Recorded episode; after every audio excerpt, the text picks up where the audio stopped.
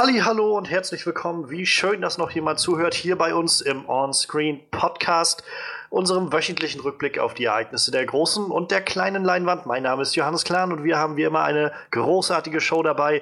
Ich äh, bin am Versuchen, das schnell über die Bühne zu bringen, denn wir haben viel, viel, viel zu bereden.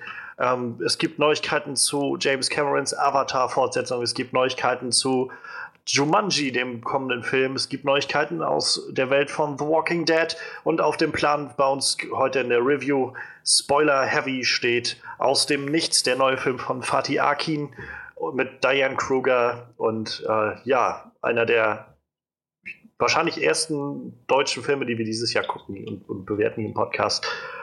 Viel, viel ist zu bereden, viel, viel äh, steht an und ich glaube auch in Anbetracht der Themen, fühlt sich heute jemand wieder sehr mit involviert, unser Talking Head on Walking Dead, Frederik. Sollte man meinen, wenn die aktuelle Staffel schon läuft, hallo. Ja, und ich meine, nicht nur das, wir haben auch noch Walking Dead News irgendwie zu bereden. Also, äh, ja, das, das, das meine ich halt gerade. Bloß über die Staffel, das, das ist halt gerade mein Punkt. Über die Staffel konnten wir bisher noch nicht so, wirklich ja. reden, aber wenigstens gibt es noch News dementsprechend. Keine Sorge, ihr werdet auch noch eure Dosis Walking Dead Review bekommen. wir, sind dabei, das irgendwie im, im Terminplan irgendwie hinzulegen. Und auf der anderen Seite natürlich unser Horror-Experte Manuel ist auch wieder da und äh, gar nicht so viel Horror los heute, oder? Nee, letzte Woche nicht, vorletzte Woche ist nichts mit Horror los irgendwie. Traurig. Naja, aber ich denke mal, äh, besser keine Nachrichten als schlechte Nachrichten, oder? Ja. Nicht, dass es irgendwie, dass wir in zwei Wochen berichten müssen, äh, Horror wurde abgeschafft. Horror ist verboten. Was? Die äh, Hollywood hat, hat sich geeinigt, Horror interessiert niemanden mehr. Ähm, das war's. Niemand möchte mehr Horror machen. Ja, wir, genau, wir wollen nämlich äh, heute, wir haben keine Horror-News oder Horrorfilme, obwohl man das ein bisschen äh, Horrifying nennen könnte, was wir da in, in, äh, aus dem Nichts gesehen haben, aber da später zu mehr. Ähm, ja, wer jetzt keine Lust hat, uns über Neuigkeiten zu Avatar 2, 3, 4, 5 bis 28 reden zu hören oder die ersten kritischen Meinungen zu Jumanji oder Neuigkeiten aus dem Walking Dead Universum Crossover, der kann gleich zu unserer Review springen zu Aus dem Nichts. Denn die beginnt bei 48 Minuten und 29 Sekunden. Ja, Timecode ist durch und damit können wir dann, glaube ich, anfangen mit unseren Highlights der Woche. Wer keine Lust darauf hat, wir hören uns dann gleich bei der Review. Aber erstmal die Highlights der Woche. Highlights der Woche. Ja, ja, die Highlights der Woche. Und äh, eine Sache möchte ich noch kurz reinschmuggeln, bevor wir jetzt ähm, gleich uns reinstürzen in unsere Highlights. Wenn ihr es noch nicht gemacht habt und ihr einen Netflix-Account habt, also ihr beide, aber auch alle anderen, die jetzt gerade zuhören, guckt euch Godless bei Netflix an. Ich, ich habe irgendwie in zwei, drei Tagen jetzt die Serie durchgezogen. Es sind sieben Folgen und es ist eine der besten Netflix-Serien, die ich seit langem gesehen habe. Und Netflix macht schon echt viele gute Serien. Also meine Fresse. Ich wusste nicht, dass ich Western so gerne mag, aber das war, das war echt ein ziemlicher Hammer. Godless. Bitte, bitte unbedingt angucken. Ähm, vielleicht, vielleicht äh, hat Johannes jetzt gerade noch so eine, eine, neue Kategorie eingeführt, so, so äh, Filmtipps der Woche oder so. oh mein Gott. Ich bin ein Genie. Ja, aber also fühlt euch halt auch äh, dazu aufgefordert, wenn ihr mal irgendwas seht, was unbedingt, wo ihr das Gefühl habt, es brennt euch auf der Seele zu sagen, guckt das endlich, dann, dann äh, Gib, haut raus. Aber ja, das war nur gerade so ein Einschub von mir, denn wie gesagt, grandiose Serie. Ähm, drei Themen haben wir. Ansonsten, wir, wir sind, stehen jede Woche äh, erneut davor und denken in den letzten Wochen immer so, ja, so viel Großes ist gar nicht passiert, aber es sind immer so kleinere Sachen, kleinere neue Interviews und Gespräche, wo Dinge rauskommen. Und äh, ja, ich fange am besten, glaube ich, erstmal an denn, denn das ist, glaube ich, so ein Thema, wo wir auch schon öfters mal äh, das angeschnitten haben und auch so wir alle unsere Meinung wie zu haben. Und zwar geht es um James Camerons Fortsetzung zu Avatar. Denn vor, ich, ich meine, es ist auch schon wieder zwei Jahre oder so oder drei Jahre her, als James Cameron das erste Mal durchblicken lassen.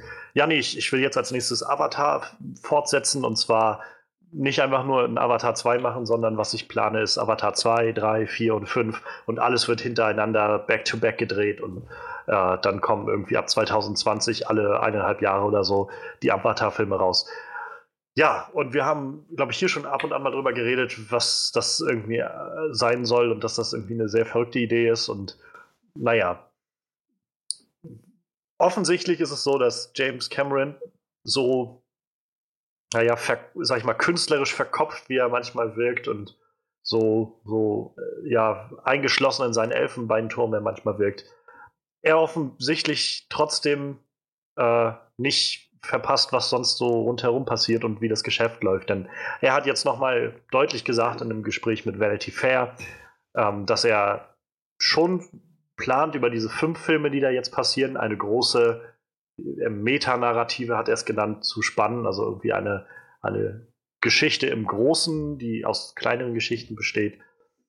Und äh, sich aber auch keine falschen Vor, äh, ja, keine falschen Hoffnungen macht oder oder nichts, nichts vormacht, denn er sagt selbst so, sehen wir es ein, wenn Avatar 2 und 3 nicht genug Geld machen, dann wird es auch kein Avatar 4 und 5 geben. Deshalb ist er schon froh darüber, dass auch die einzelnen Filme, die er jetzt macht, nochmal so eigenstehendes Potenzial haben. Aber natürlich wäre es ihm noch lieber, wenn alle fünf Filme rauskommen, um seine große Metanarrative sozusagen zu bedienen. Ja, ich finde das eigentlich ganz nett, dass er sowas sagt. Denn, also, ich, wie gesagt, wir haben uns oft genug gefragt, was das, was James Cameron so antreibt mit diesen Sachen. Also offenbar muss er ja eine ganz tolle Idee haben, was das man irgendwie über fünf Filme erzählt. Ähm, die Frage ist halt nur, ob da überhaupt genug Leute hingehen werden, also schon zu Avatar 2.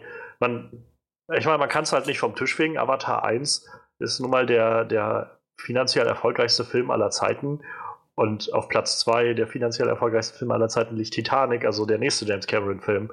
Und irgendwas muss der Mann ja richtig machen, so dass man, äh, dass es irgendwie funktioniert mit dem Geld und dass die Leute das sich angucken.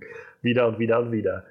Und äh, ja, ich meine auch gerade vor ein paar Wochen kam so ein kleines äh, Feature darüber, dass James Cameron so eine wieder mal eine ganz neue visuelle Technik irgendwie anwendet, um äh, so Motion Capturing zu machen irgendwie und im Wasser und, und was weiß ich.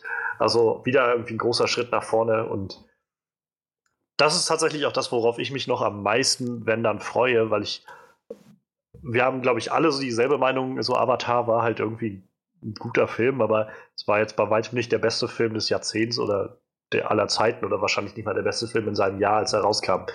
Ähm, was halt auch das nächste Problem darstellt, wenn man, also ich glaube 2009 kam Avatar raus, ähm, mhm. man muss sich halt dann fragen, der, wenn Avatar 2 rauskommt, dann, naja, dann haben wir es halt 2020, meine ich, kommt der erste Film raus.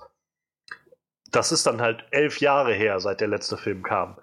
Und bei einem Film, wo ich halt noch niemanden, also niemanden, mit dem ich geredet habe über Avatar, hat mir gesagt bisher, weißt du was, das der beste Film, den ich gesehen habe. Oder das ist einer meiner absoluten Lieblingsfilme. So. Fast alle sagen so, ja, das war irgendwie wie Pocahontas im Weltraum so. Aber es sah verdammt cool aus.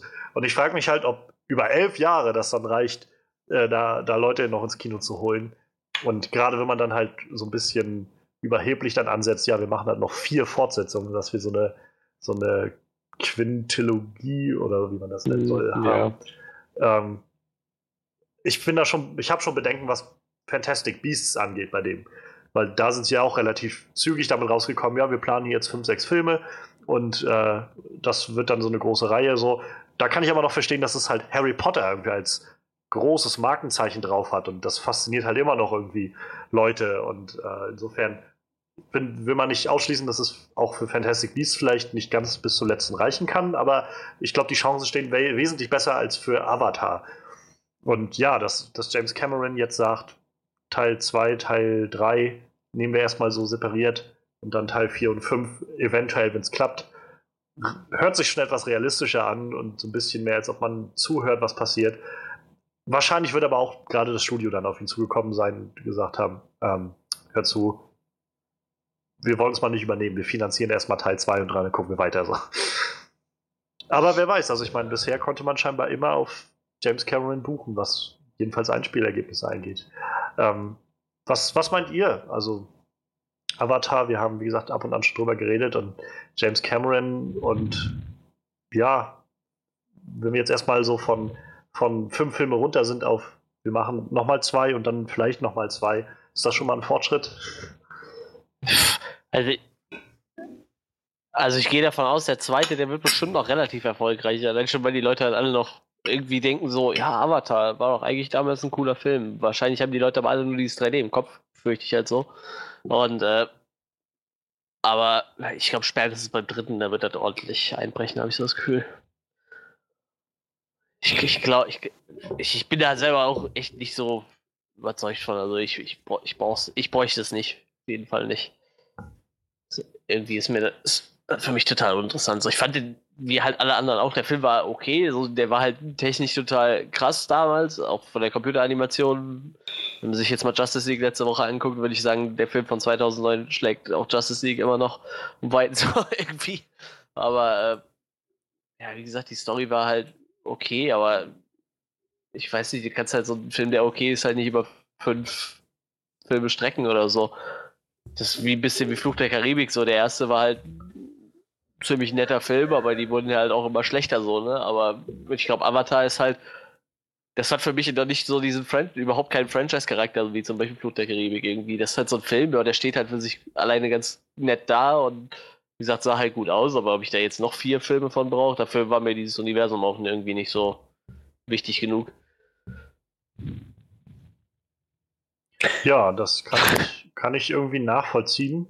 Ähm, wo du es auch gerade sagst, nochmal so mit den Effekten von, von damals, die irgendwie auch noch besser sind als einige Sachen heute. Ich glaube, ich glaube, das ist sowas, was man aber auch nicht unterschätzen darf. So diese, das, was, wie gesagt, was James Cameron so so als Visionär irgendwie der visuellen Kunst so da lässt. Und ich meine, seien wir ehrlich, es war vor allem Avatar, was uns dann in den letzten Jahren diese 3D-Flut an Filmen gebracht hat, wo irgendwie alles dann auf einmal in 3D sein musste.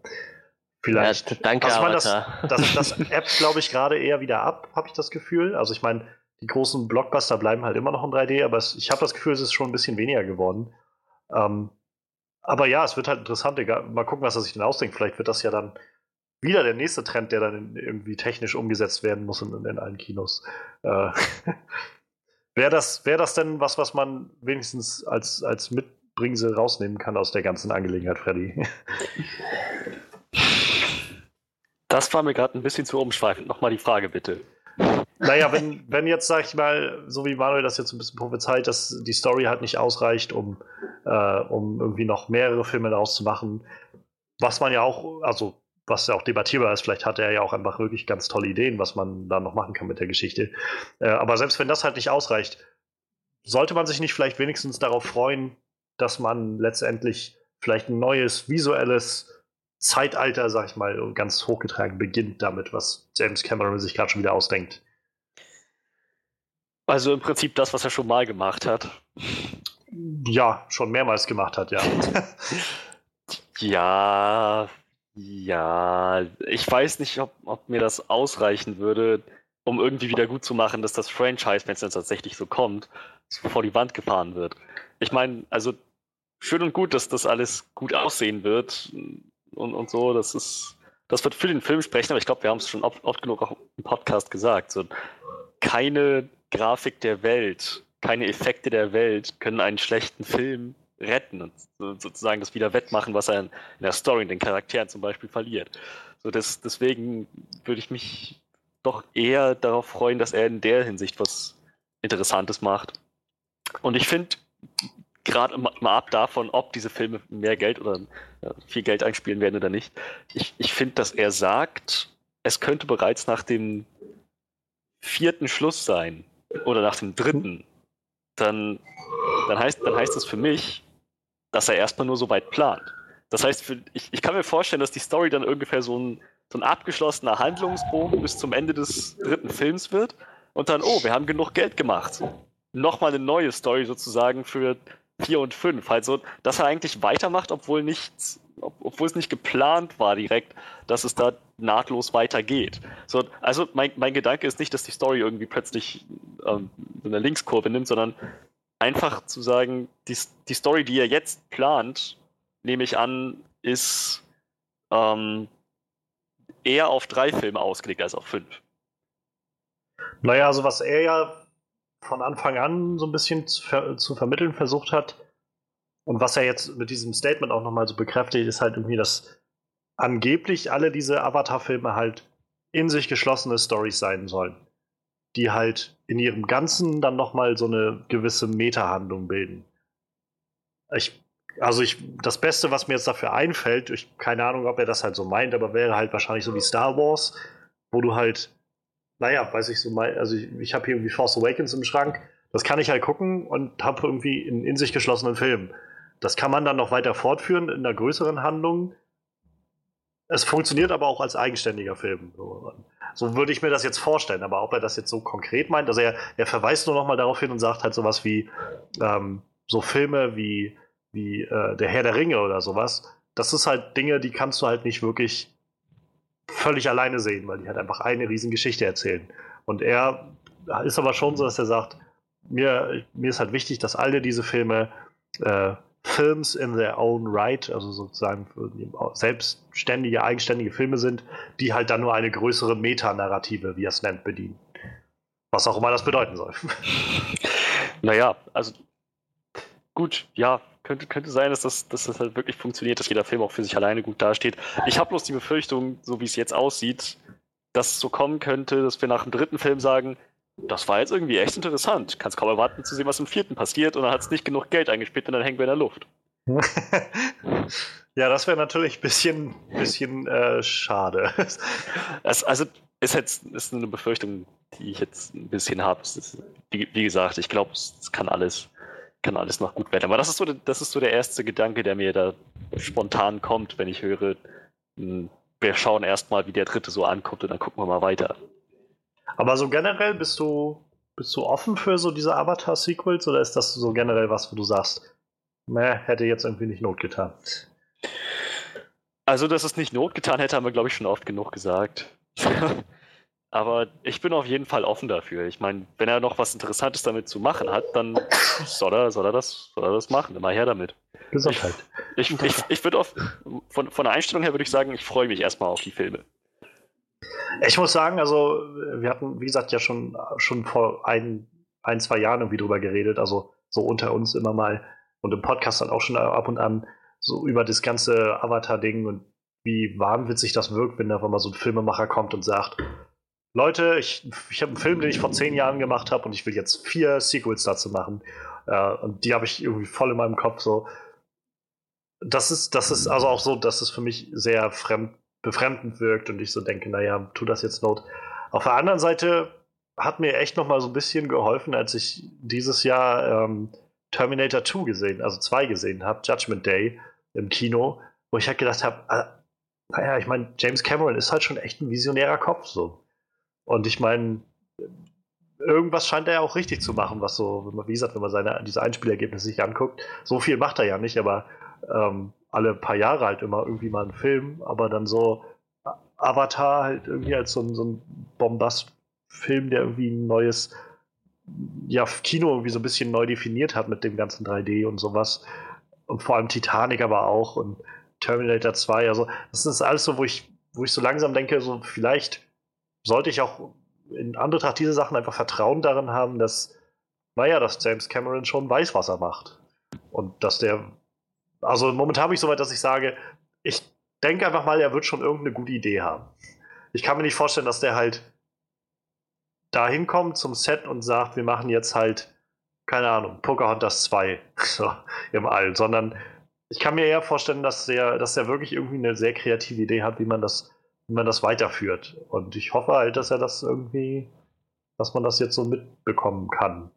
Trotzdem glaube ich halt, also so oder so, selbst wenn die Filme halt sehr gut werden, glaube ich halt, dass die Zeit einfach rum ist. Also ich glaube, das ist ein zu langer Abstand zwischen diesen Filmen, als dass ja. Leute noch so viel Interesse haben. Jedenfalls wird das nicht mehr in diesen, also bin ich mir ziemlich sicher, dass das nicht mehr in diesen Zahlen, in diesen Einspielergebnissen passiert, wie das, was wir bei Avatar gesehen haben, wo das halt, also in Amerika war es ja so, dass der Film, ich glaube, über neun Monate oder sowas im Kino lief, weil der halt immer und immer wieder Leute reingegangen sind. Das war jetzt zwar nie dass der dann immer noch mal auf, jede Woche auf Platz 1 in den Kinocharts war, so, aber der war halt immer beständig dabei, weil immer wieder Leute nochmal noch mal reingegangen sind.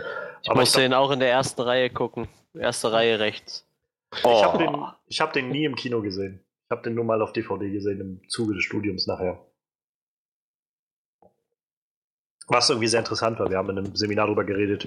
Äh, da ging es darum, wie Kolonialismus in verschiedenen Filmen dargestellt wird und was da so hintersteckt. Und es ist sehr, sehr interessant, dass, also, weil man das bei Avatar halt sehr gut anwenden kann und benutzen kann. Und auch so ein bisschen diese White Savior-Geschichte, die da so hintersteckt. Ja. Ähm, aber ja, also ich glaube, so oder so, egal wie erfolgreich das vor halt 10, 11 Jahren dann war, wenn es 2020 rauskam, ich glaube nicht, dass es nochmal so einen großen Impact haben kann. Wenn Avatar 2 gut ist, haben sie vielleicht Glück, dass Avatar 3 nochmal einen Satz nach oben macht, so im darauffolgenden Jahr. Aber ich glaube, generell werden sie erstmal damit rechnen müssen, dass es ziemlich einen Abfall nach unten gibt, was die Einspielergebnisse angeht.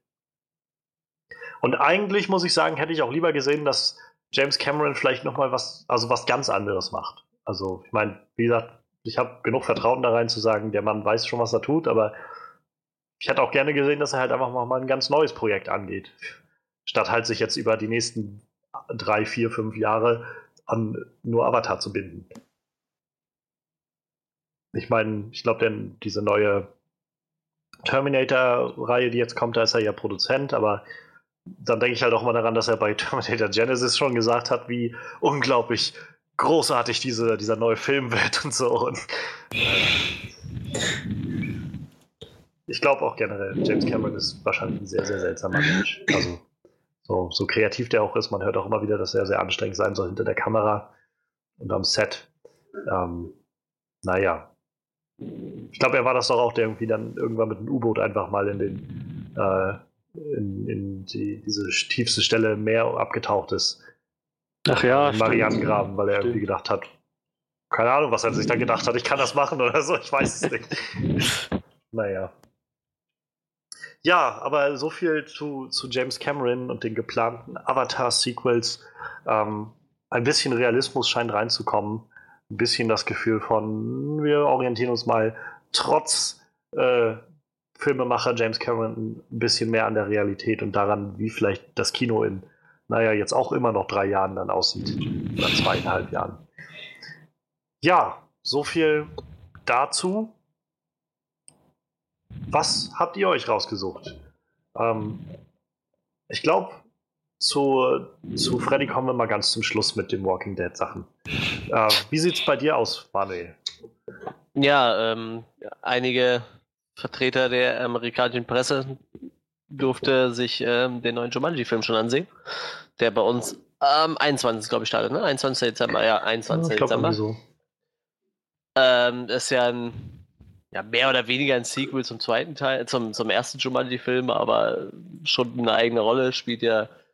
Ist ja eine Art, Jumanji wurde quasi in eine Art Videospiel verpackt. In dem letzten Trailer konnte man, wurde auch ein bisschen parodiert, dass Brettspiele so, ich weiß nicht, so altbacken sind und dann haben sie Ja. zufällig ein, ein Videospiel gefunden, was Jumanji heißt und dann wurde das Cast äh, in diesen Film gesaugt und in dieses Spiel gesaugt und verkörpert dann von nun an die Charaktere des Spiels.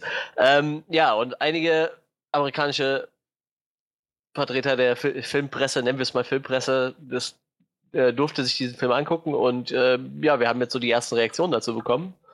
Und die waren halt doch alle durchweg positiv so. Also einige, viele positive Rückmeldungen dazu bekommen. Also ich, ich weiß ich habe hier Eric Eisenberg von Cinema Blend, der hat geschrieben, ähm, dass er sehr überrascht war, wie, wie, äh, dass er viel Spaß hatte bei dem Film und der sehr lustig ist und seine Stars sehr äh, clever einsetzt. Äh, dann haben wir, wo kommt die Person her? Oh, das ist auch von Cinema Blend, äh, Corey Shiziola. Shiz Shi Shizola, was ist der Name? Um Gottes Willen. ja, schreibt er, is a ton of fun, der Film, und äh, hat auch wohl ein paar nette Anspielungen an Robin Williams, was, was er ganz nett fand. Ähm, ja, Jack Black wird halt äh, des Öfteren mal sehr gelobt, aber auch das Cast an sich, also auch die anderen drei Hauptcharaktere, The Rock, Karen Gillen und Kevin Hart, glaube ich, ne, war der letzte. Mhm. werden alle sehr äh, gelobt. Auch dieses Body-Swapping scheint äh, ziemlich gut zu funktionieren. Ähm, ja, was Johannes hatte, das mich im Vorfeld schon darauf hingewiesen. Also da, da, viele von denen sind halt auch mit, mit sehr eher, eher, negativen Erwartungen reingegangen und waren dann aber doch überrascht, wie gut der Film funktioniert. Und er wird hier äh, von, von Peter Oh Gott, die Namen, die sind alle furchtbar, wieso heißen die alle so? Könnte ich einfach immer äh, Jean-Paul heißen oder so? Peter Skiretta von Slash-Film, der hat halt geschrieben, äh, der vergleicht den Film halt mit, mit äh, Scott Pilgrim und, und Wreck-It Ralph und Edge of Tomorrow. Und wie gesagt, sind alle bis jetzt durchweg positiv, die Resonanzen. Was mich persönlich dann auch ein bisschen positiver stimmt. Ich hätte jetzt auch gesagt, so prinzipiell brauchst du kein Jumanji-Sequel. Gab ja schon mal so ein Science-Fiction-Sequel war es nicht, aber so ein, also ein Abklatsch davon. Zeratula hieß der, glaube ich. Ja, oder so, genau, mit, mit äh, wie hieß der Schauspieler? Ist der Dex Shepard? Ich bin auch ganz sicher. Überlegen. Ich meine Dex also, Shepard. Auf jeden Fall war ein junger, äh, ein junger ja, George ja, Hutcherson ja, ja, genau, dabei. Ja. Und ja, Dex Shepard, genau. Dex Shepard, genau. Gespielt. Ja, und äh, ja. Und Kristen Stewart war auch dabei. Wenn man mich jetzt gefragt hätte, wer ob es das braucht, hätte ich gesagt nein, aber jetzt, wo die Kritiken so positiv sind. Ich hätte mir wahrscheinlich auch so angeguckt, aber es stimmt mich dann doch ein bisschen friedlicher dem Film gegenüber. Ja, äh, was, was haltet ihr davon? Wie waren denn eure Erwartungen vorher an den Film und äh, stimmt euch das jetzt dann auch ein bisschen positiver noch oder, oder eher nicht so? Naja, also ich meine, der Trailer sieht schon echt witzig aus. Ich weiß, ich weiß nicht genau warum, aber ich hatte so einen merkwürdigen Power Rangers-Vibe, immer wenn ich den Trailer gesehen habe. Vielleicht halt so vier Leute, relativ junge Leute, die so eine für sich sehr unbekannte Welt reingezogen werden. Es, ich, ich kann nicht mit dem Finger genau drauf zeigen, aber es wirkte so ein kleines bisschen trashig. So, und dementsprechend, ich habe eigentlich, ich habe eigentlich, ich habe das nicht, nicht wirklich erwartet, dass der Film auch bei Kritikern gut ankommt, aber umso positiver überrascht mich das. Ja, ich, also ich muss sagen, mich, mich freut das sehr, das zu hören, weil ich auch, also ich fand die Trailer irgendwie sehr witzig. Gerade dieses Buddy-Swapping-Ding hat bisher in den Trailern sehr gut für mich funktioniert. So diese, also dieser Moment mit vor allem Jack Black, wenn er dann irgendwie realisiert, dass er jetzt oder dass das Mädchen in ihm quasi so ein, jetzt den Körper eines wie gesagt, wie ein, ein fetter, mittelalter, weißer Mann oder so ist. Und, und halt auch die Vorstellung, wie halt so ein, so ein nerdiger Junge jetzt auf einmal im Körper von The Rock ist und wie er dann irgendwie auch sagt, keine Ahnung, zu, zu irgendeinem so Minion oder so, so einem äh, Henchman da irgendwie, ich muss dich warnen, ich glaube, ich kann sehr hart zuschlagen oder sowas mhm. und ihn dann so durch die Decke haut. Das ist so, das macht, hat mich dann echt schon zum, zum Lachen gebracht. Aber dann habe ich halt auch gedacht, vielleicht ist das auch so ein bisschen, naja, dass halt bloß wieder die witzigsten Szenen im Trailer sind. Ähm, ich weiß nicht, also ich persönlich habe jetzt halt nicht so das Problem damit, dass es ein Jumanji-Sequel ist irgendwie. Weil, keine Ahnung, also ich meine, ich wäre jetzt auch nie auf die Idee gekommen, dass ich gesagt habe, ich brauche ein Jumanji-Sequel. Aber für mich ist das halt auch echt nicht so ein Film, wo ich sage, das ist jetzt für mich heilig und das darf man nicht anfassen oder so. Was halt irgendwie ganz viele oder viele Leute haben so darauf reagiert, als es damals die, äh, die Nachricht gab, dass es kommt. Und naja, also ich, also so ein bisschen kann ich nachvollziehen, was du meinst, Freddy. Also es gab nur mal so, so ein paar Sachen, wo ich gedacht habe, also kleine Momente so mit Effekten oder sowas, wo ich gedacht habe, das, das sieht gerade für mich so, weiß ich nicht. Also ist gerade auch zum Beispiel, wenn sie, wenn diese Jugendlichen in dem Trailer, wenn man sieht, wie sie so in das Spiel gesaugt werden, da erscheint dann halt so ein grünes Licht irgendwie. Und ich könnte schwören, dass das halt so derselbe grüne Lichteffekt ist wie aus dem Ghostbusters-Film letztes Jahr. Der halt auch, glaube ich, von Sony war, wo du halt, also wo ich dann so auf einmal sofort diese Assoziation hatte von, okay, also das steht für mich jetzt gar nicht so für qualitative Höchstleistung, aber ist vielleicht auch schwer, das als an einem äh, Effekt zu, zu messen. Ja, und ich meine, dann, wenn man auch überlegt, jetzt dieses Jahr, jetzt kam ja auch Baywatch raus mit Dwayne Johnson, der ja auch ziemlich gefloppt ist. Und also ich meine, er hat, glaube ich, weltweit noch so ein bisschen was eingespielt, aber bei weitem nicht so wie die meisten Rock-Filme und vor allem soll der halt auch überhaupt nicht witzig gewesen sein. Ich meine, da fand ich auch schon die Trailer nicht wirklich witzig, aber das war halt so alles, wo ich so ein bisschen Bedenken angehäuft habe. So, na, ob das jetzt scha wäre schade, wenn dieses Jumanji-Ding, was irgendwie im Trailer so vielversprechend aussieht, dann im Film so zerfällt vielleicht. Äh, die Möglichkeit habe ich jetzt aber gesehen, aber das, also ich fühle mich jetzt gut beruhigt dadurch, weil, wie gesagt, es ist ja durch die Bank weg. Einfach durch die Bank weg so mhm. es macht einfach Spaß so. Einfach dieses, es ist ein witziger Film, der seine, seine, ja, sein Potenzial auf kom komödiantische Art und Weise irgendwie auskostet. Und, und das funktioniert so. Und äh, gerade diese Body-Swapping-Sache soll funktionieren. Äh, The Rock und Kevin Hart sollen wieder gut miteinander harmonieren. Ich kann mich erinnern, wir haben letztes Jahr ähm, den Central Intelligence geguckt, wo ich halt gedacht habe, also irgendwie die beiden haben schon Chemie, nur bei Central Intelligence hat für mich das Skript nicht so wirklich gestimmt was sie da gemacht haben, war irgendwie sehr unnütz an vielen Stellen und nicht so wirklich witzig. Und wenn die jetzt halt die Möglichkeit haben, das so richtig auszuspielen, gerne. Super gerne. Und dann, weiß ich, wie gesagt, Jack Black dazu, Karen Gillen, freue ich mich auch, dass die mal wieder eine andere Rolle kriegt. Ich mag die halt sehr gerne. Ich kenne die noch von Doctor Who, wo sie die eine äh, Companion gespielt hat über viele Jahre. Und dass sie jetzt halt so in Hollywood auch ihren Durchbruch hinkriegt, finde ich halt auch ziemlich super. Also Freut mich sehr, freut mich sogar sehr, sehr, dass das positive Kritiken bekommt im Moment. Mal gucken, wann die ersten vollen Kritiken dann draußen sind und wie es dann irgendwie weitergeht mit dem Ganzen. Ja, dann würde ich sagen, wenn wir, wenn wir Jumanji auch noch abgehakt haben, lasst uns doch noch mal gucken, was Freddy jetzt dabei hat. Wie gesagt, es bleibt nicht mehr viel, aber was genau geht ab bei The Walking Dead, die jetzt in der achten Staffel sind, beziehungsweise vier The Walking Dead, die, glaube ich, mit ihrer zweiten Staffel durch sind? Ich habe wenig Überblick darüber. Ist ja auch gar nicht schlimm. Ich muss zugeben, okay, ich fange fang anders an. Ähm, also, erstmal, was, was die Neuigkeit ist. In The Walking Dead gibt es einen immer und immer wiederkehrenden Charakter, der schon in Folge 1, schon im Pilot dabei war und mittlerweile, nachdem er erst so hin und wieder nur so Cameos mehr oder weniger hat und Gastauftritte, jetzt auch wirklich ein tragender Charakter geworden ist, kontinuierlich dabei ist, so halt einer vom, vom Kern des Casts. Und zwar ist das der Schauspieler Lenny James, er spielt Morgan Jones. Auch ein Überlebender der Zombie-Apokalypse und wie gesagt, so ziemlich die erste menschliche Person, die Rick trifft, nachdem er aus seinem Krankenhauskoma aufwacht. Äh, genau. So, sie, haben, sie haben eine relativ interessante Arc mit, mit, seinem, mit Morgan aufgezogen.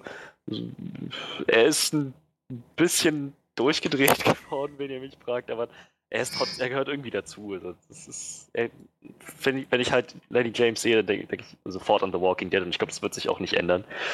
Zumindest nicht so schnell. Genau, die Neuigkeit ist, dass Lenny James jetzt verpflichtet wurde, oder dass es Gerüchte gibt, dass er verpflichtet wurde, ähm, bei Fear the Walking Dead einen Auftritt hinzulegen. Und zwar, wenn ich das richtig verstanden habe, ähm, nicht nur eine Gastrolle, sondern wirklich halt ja. Teil des Casts zu werden. Genau, jetzt ist, jetzt ist natürlich die Spekulation. Das ist das erste Mal, dass ein Schauspieler aus The Walking Dead in dem, in dem Spin-off Fear the Walking Dead auftaucht. Fear the Walking Dead spielt allerdings storytechnisch vor den Ereignissen von The Walking Dead. Das heißt, es wird so eine Art Morgan-Prequel-Geschichte. Und ja, also das, das, das ist im Prinzip die Neuigkeit. Es gibt Spekulationen, ob er in The Walking Dead vielleicht sterben wird, deswegen jetzt irgendwie so die, die Serien switcht, weil das sich, dass er beide Serien irgendwie handhabt, das kann sich irgendwie keiner so richtig vorstellen. Naja, und andererseits sagt aber Scott Gimple, einer der Showrunner bei The Walking Dead, dass sie mit Morgans Geschichte noch nicht fertig sind und ähm, dass da noch einiges kommen wird. So, das. Für mich klingt das alles wirklich danach, dass sie. Ähm, sie, sie haben ihn, sie, sie haben ihn noch nicht für. Oh Moment, drei Staffeln sind jetzt schon raus für The Walking Dead, oder? Ja, ich, ich geguckt, genau. Die ja. dritte Staffel ist zu Ende und die vierte ja. startet 2018. Sie haben ihn jetzt für die vierte verpflichtet oder noch nicht? Moment. Doch, er ist jetzt für die vierte verpflichtet. Für die vierte, okay, das heißt, er wird schon dabei sein. Ja, das heißt, entweder wird er tatsächlich dann mal eine Staffel parallel auftauchen, Staffel 9 also noch bei The Walking Dead machen und Staffel 4 bei ähm, Fear the Walking Dead. Oder diese Staffel ist wirklich das Ende. Was ich, wie gesagt, ich glaube, ich glaube, dass, dass es nicht so kommen wird. Ich glaube, er wird tatsächlich in, in beiden Shows auftauchen. Eine Zeit lang zumindest. Ich glaube, es wird die Überschneidung geben. Denn einmal finde ich es gut, was Scott Gimple sagt, dass sie mit dem Charakter noch nicht fertig sind, dass sie noch was mit ihm vorhaben. finde ich sehr gut, denn ich finde, Morgans Geschichte ist jetzt an diesem Punkt zumindest noch lange nicht abgeschlossen und sollte noch einiges kommen, wenn ihr mich fragt. Und andererseits ist das irgendwie so ein, so ein nettes, weiß nicht, so ein, so, so, so ein ziemlich offensichtliches, nettes Easter Egg, wenn halt Morgan in The Walking Dead noch irgendwie so seine Hintergrundgeschichte kriegt in Fear the Walking Dead und vielleicht ziehen sie es ja auch ganz kreativ auf und das macht dann irgendwo noch Sinn, so zwischen den Serien, dass man sagt, ah, verstehe, jetzt, jetzt erklärt das auch sein Verhalten in der und der Episode, die jetzt neulich erst rauskam bei The Walking Dead oder so. Wer weiß, ich, ich ganz ehrlich, ich glaube nicht, dass es so kommen wird. Aber ich fände es cool und ich schließe es nicht ganz aus. Was, was, was haltet ihr davon? Ich weiß, Johannes, du guckst kein The Walking Dead. Du, du wirst da, glaube ich, nicht so großartig den Bezug Also- dazu haben. Also, ich, zum einen, wir haben im Vorfeld schon drüber geredet, es gibt halt, die Meldung ist halt, deshalb hast du es, glaube ich, so ein bisschen vorsichtig formuliert. Es, es gibt jetzt irgendwie so unterschiedliche Meldungen dazu. Also bei, zum Beispiel bei Collider wird schon relativ definitiv, also halt, wirkt es sehr definitiv, dass halt äh, geschrieben, dass der Charakter Morgan, und, also Lenny James, quasi ihre Arbeit an der Show The Walking Dead mit der achten Staffel beenden und dann halt wechseln zu Fear the Walking Dead ähm, wo er dann sein Debüt quasi mit der ersten Folge des, der vierten Staffel hat. Ähm, und jetzt noch nicht ganz klar ist, wie sozusagen diese Story Arc von Morgan zu Ende gehen wird. Ähm, wohingegen bei vielen anderen einfach es immer wieder heißt, dass er einfach eingeplant ist für ein Crossover und nicht viel mehr. Also, also das so viel habe ich noch mitbekommen. Und ich glaube, deshalb ist es gerade noch so ein bisschen schwammig, was genau jetzt passieren wird. Ja, also ich weiß nicht, für mich, ich kann halt wenig jetzt zur Qualität darüber sagen, was das dafür, darüber aussagt. Ähm, ich habe halt mitbekommen, dass Fear the Walking Dead ähm, nicht, also nicht die Einschaltquoten bringt, die halt Walking Dead bringt, ähm, was vielleicht verständlich ist, so als Spin-off. Ähm, ja, ich glaube, die Staffel, also die letzte Staffel, hat sich irgendwie immer so um die zwei Millionen Zuschauer eingepegelt gehabt. Und also die Leute, die paar Leute, die ich kenne, die es halt geguckt haben, meinten halt, weiß ich, sie haben die ersten zwei Staffeln oder so geguckt und dann irgendwann aufgehört, weil es ihnen zu langweilig war, was sie da gemacht haben. Wie gesagt, ich kann es schwer beurteilen. Für mich klingt diese ganze Geschichte mit diesem Wechsel zum Spin-off und so, das klingt für mich gerade sehr danach, als ob, äh, als ob AMC schon versucht, diesem Fear the Walking Dead nochmal ein bisschen neuen Anschub zu geben, das Ganze wieder so ein bisschen, bisschen auf Trab zu bringen, vielleicht auch gerade in Anblick der ja eher regressiven Zahlen von der achten Staffel oder generell von Walking Dead in den letzten zwei, drei Staffeln, dass sie vielleicht sagen, naja, wir wollen lieber dann gucken, dass wir, dass wir, wer weiß, wie lange wir Walking Dead oder so noch machen, aber wahrscheinlich ja ewig, wie sie es gesagt haben, aber je nachdem, wie die da die Knoten entwickeln, dass wir halt die andere Serie noch ein bisschen hochpushen können und vielleicht irgendwann beide auf einem hohen Niveau haben können. So, vielleicht ist da die richtige Variante, dann einen der Hauptcharaktere einfach rüber zu switchen oder so. Ich, ich habe keine Ahnung. Und ja, ich weiß halt nicht, was mit dem Charakter ist, aber wenn man da so eine Prequel-Geschichte über den erzählen kann, ist vielleicht auch nicht verkehrt, muss man dann aber auch irgendwie gut machen, damit es halt nicht langweilig wird, weil man weiß ja irgendwie, dass er dann überlebt bei allem, was passiert. Also. Ja, also das, das, das zum Beispiel stört mich überhaupt nicht, zu wissen, dass er bei allem überlebt, weil ich, ich finde, dass eine Serie, gerade irgendwie The Walking Dead, bei so einem großen Cast auch irgendwie Charaktere braucht, wo man weiß, okay, die, die, werden, die werden eine Weile da sein. So, das, ich ich finde das halt sehr wichtig. Deswegen würde mich das jetzt gar nicht so aufregen. Ähm, aber ja, nee, das nicht, aber ich meine so, also generell, ich kenne es jetzt halt nur mehr aus Filmen, sag ich mal, wenn ich halt so, wenn man Filme sieht, wo sie dann irgendwelche Flashbacks machen oder Prequels oder so. Es nimmt ja dann, sag ich mal, intensiven Szenen schon nochmal was raus, wenn man weiß, es steht jetzt eigentlich nicht, nicht viel auf dem Spiel, weil derjenige sowieso später wieder da auftaucht. So, das war jetzt nur mein Gedanke dahinter. Also, weiß ich nicht, wenn ich, wenn ich an, äh, was ich Star Wars Prequels oder sowas denke, da gibt es halt nicht einen Moment, egal wie, wie krampfhaft man versucht, das inszenatorisch spannend zu machen, indem man dann Angst um Obi-Wan hat, weil. ja, ja. Aber wie gesagt, das mag auch bei, äh, bei Walking Dead alles ganz anders rüberkommen, als ich mir das jetzt gerade vorstelle. So, ich habe halt, ich habe es halt nicht gesehen. Es wird mal Zeit, oder? Hm. ich glaube, da investiere ich meine Zeit in, an, äh, in andere Serien oder andere Dinge.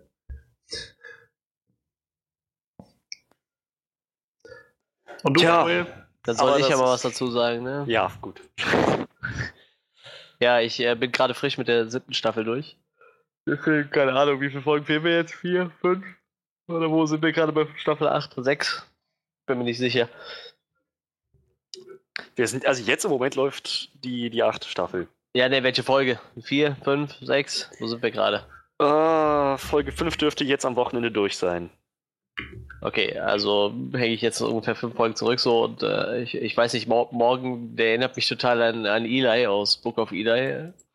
Und äh, ich, ich mag den Charakter total gerne, vor allem, dass er eigentlich so eine so er, er wendet ja nur Gewalt an mit dem Stock eigentlich so. Er ist ja nicht so, gut, hat sich jetzt auch wieder ein bisschen geändert, aber wie er halt ja, nachher wieder aufgetaucht, wie er wieder aufgetaucht ist, hat er halt nur Leute mit dem Stock verprügelt, so, ohne, ohne wen zu töten, so. Das fand ich halt total interessant und ich mag das sowieso total gerne, wenn, wie er mit, dass er immer mit dem Stock kämpft, so. Deshalb, ich mag den Charakter echt sehr gerne und, und ich habe halt viel so Walking Dead nicht gesehen, sonst würde ich jetzt sagen, ich freue mich, den ja wiederzusehen, aber wie gesagt, dafür müsste ich die Serie erstmal gesehen haben.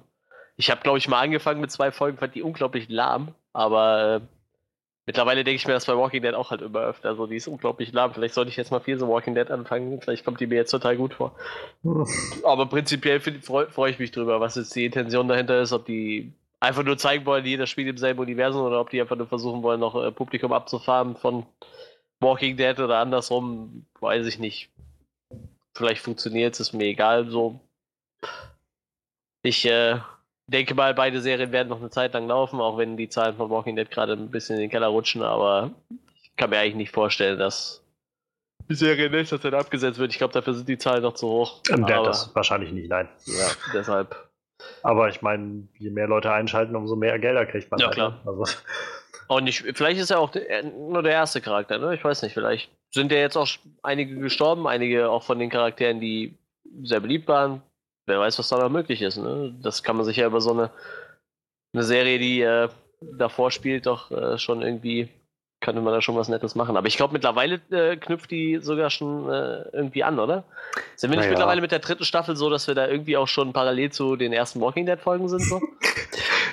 ich finde die, find die Vorstellung so schön, weil, also Freddy, du hast immer erzählt, dass das halt äh, viele Dinge bei Walking Dead halt über einen sehr, sehr kurzen Zeitraum eigentlich passieren. So, weiß ich, eine Staffel, dann dauert irgendwie einen Tag oder, mhm. oder, oder sowas oder einen Monat oder so. Wenn ich jetzt vorstelle, die anderen sind einfach so schnell, dass die halt irgendwie in einer Staffel so ein halbes Jahr abdecken oder so. Und jetzt einfach mit ihren vier Staffeln oder so einfach aufgeschlossen haben zu Staffel 8. Das naja, also mit, mit parallel, Manuel, nehme ich mal an, meintest du parallel zu Staffel 1 folgen? Ja, ja, natürlich. Nicht parallel zu Staffel 8. Also ich, glaube, wir sind langsam so an dem Punkt, wo, wo wir. Ich denke mal noch ein, zwei Staffeln, noch ein, zwei Staffeln von Fear the Walking Dead, dann könnte das tatsächlich irgendwo anknüpfen, denke ich. Naja. Übrigens, um das noch kurz reinzuwerfen, also jetzt am letzten Sonntag lief die sechste Folge der neuen Staffel und jetzt Ach, Mensch. Sonntag kommt halt die siebte und darauf die Woche ist dann am 10. Dezember auch schon das Mid-Season-Final. Oh Mann, bis dahin muss ich noch einiges aufholen. ich finde es aber schon mal beeindruckend, dass du mit Staffel 7 durch bist. Ja, wenn, wenn ich Zeit habe, dann geht das schnell. dann gucke ich auch mal 5, 6 Folgen am Tag, so, das ist kein Problem. Ja, ich bin ja. optimistisch, dass wir unsere Mid-Season-Review machen können, auf jeden Fall. Ja, ich denke mal, da, da würde ich mich dann schon ganz gern drüber unterhalten. Da freue ich mich ja. auch, ganz ehrlich gesagt auch. Aber ja, das ist erstmal das zu The Walking Dead. Ich also, dazu weiter, ja? Was, was mir halt, also warum ich das vorhin meinte, zum Beispiel mit den Quoten so und, und wie gesagt, ich glaube, es ist nicht davon auszugehen, dass Walking Dead jetzt in den nächsten zwei, drei, vier, fünf Jahren irgendwie abgesetzt wird. Ähm, kann ich mir jedenfalls nicht vorstellen, wenn es sei denn, die Quoten stürzen nochmal rapide ab. Ähm, aber also mich erinnert das halt nur gerade so ein bisschen an, äh, an auch zwei Serien, die ich nie geguckt habe, aber die eine Freundin von mir geguckt hat und von der ich jetzt ein bisschen auch, von dem man sieht, was so übrig bleibt, nämlich äh, hier Vampire Diaries. Diese Serie von CW ist das, glaube ich, gewesen, amerikanischer Sender, ähm, die halt, ich weiß nicht, sechs oder sieben Staffeln hatte oder so und dann eingestampft wurde die aber halt irgendwann so ab ihrer fünften Staffel oder so halt so ein Spin-off rausgebracht haben. Und seitdem halt, also heute läuft halt das Spin-off noch weiter und trägt sozusagen diesen, weiß ich nicht, diese Mythologie dahinter irgendwie weiter und das Universum. Und die soll, das soll wohl auch besser funktionieren als die originale Serie. So. Das hat mich bloß so ein bisschen daran erinnert, so dieses, also da haben sie es halt auch so gemacht, dass sie dann erst neue Charaktere eingeführt haben und dann, glaube ich, einige von den Seriencharakteren dann rübergeholt haben und naja, und irgendwann ist halt das alte Schiff gesunken und jetzt fährt halt das neue Schiff weiter.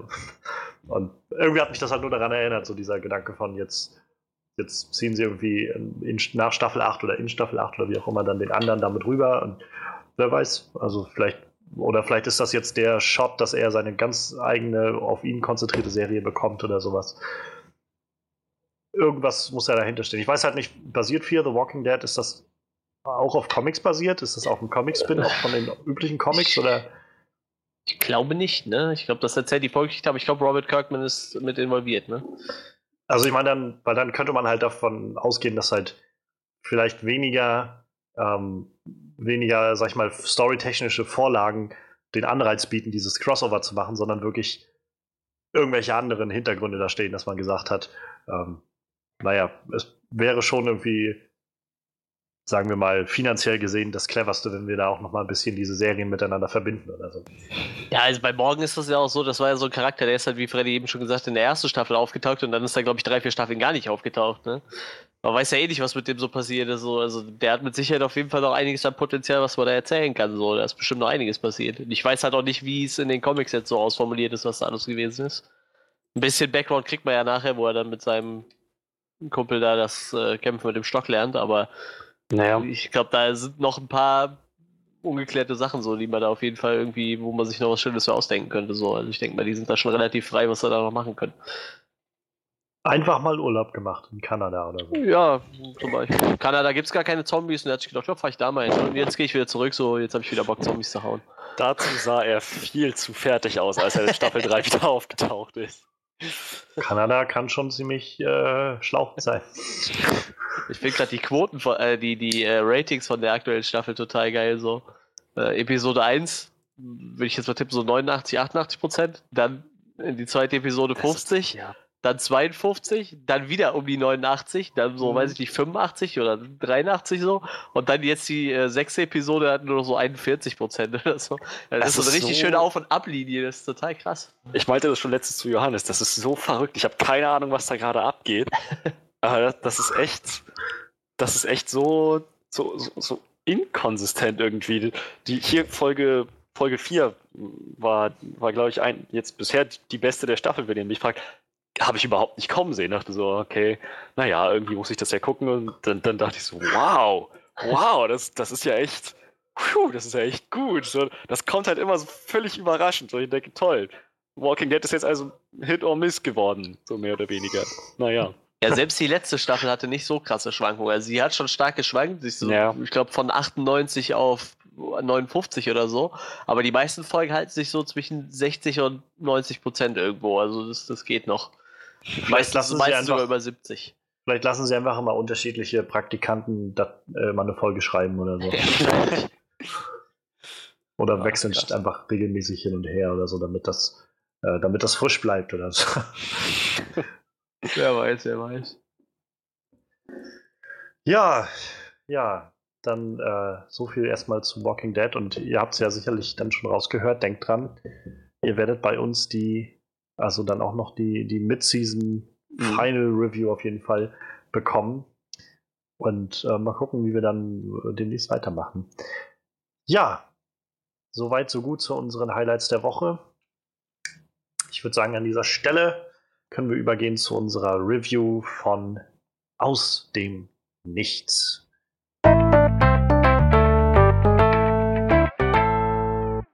Aus dem Nichts ist der neueste Film von Fatih Akin, ähm, deutsch-türkischer Regisseur, ähm, sehr bekannt geworden mit dem Film Gegen die Wand, mit äh, Sibel Kekili in der Hauptrolle, woanders anderen bekannt auch als, ähm, als Shay aus Walking Dead.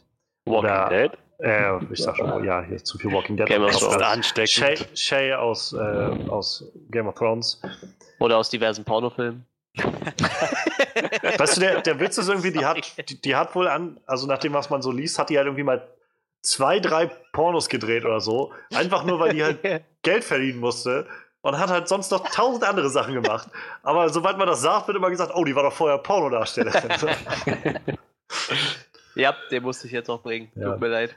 Naja, auf jeden Fall, also die, ja, die, äh, ist das. Die ist, war jetzt, glaube ich, auch in den letzten Jahren irgendwie Tatort-Ermittlerin, war nicht irgendwie Kommissarin, irgendwie sowas. Hat Nackt. den Tatort mitgemacht.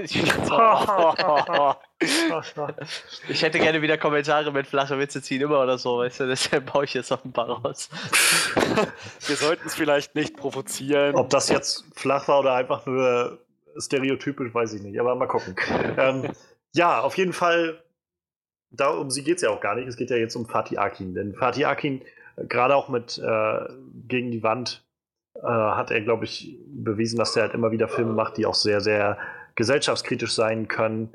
Ähm, und genau sowas hat er jetzt quasi nochmal gemacht mit Aus dem Nichts. Er hat im Vorfeld davon erzählt, dass ihm die ganze Geschichte der NSU-Morde ähm, sehr berührt hat. Also, um das, ich glaube, man muss das jetzt nicht alles abgreifen, aber um wenigstens nur kurz das zu nennen, dass durch Nazis und durch diese, diesen nationalsozialistischen Untergrund, diese Terrororganisation, ähm, türkischstämmige, ich glaube, zehn waren es, zehn türkischstämmige, ähm, ja, Menschen in Deutschland umgebracht wurden auf äh, heimtückische Art und Weise. Und dann bei, der, bei den Ermittlungen sehr viel schief lief, die deutschen Ermittler lange ähm, oder ob die deutsche Polizei halt lange nicht in die Richtung rechts ermittelt hat, sondern gleich davon ausgegangen ist, das muss irgendwie so ein, so ein türkischer oder, oder ja, irgendwie ausländischer Bandenkrieg sein.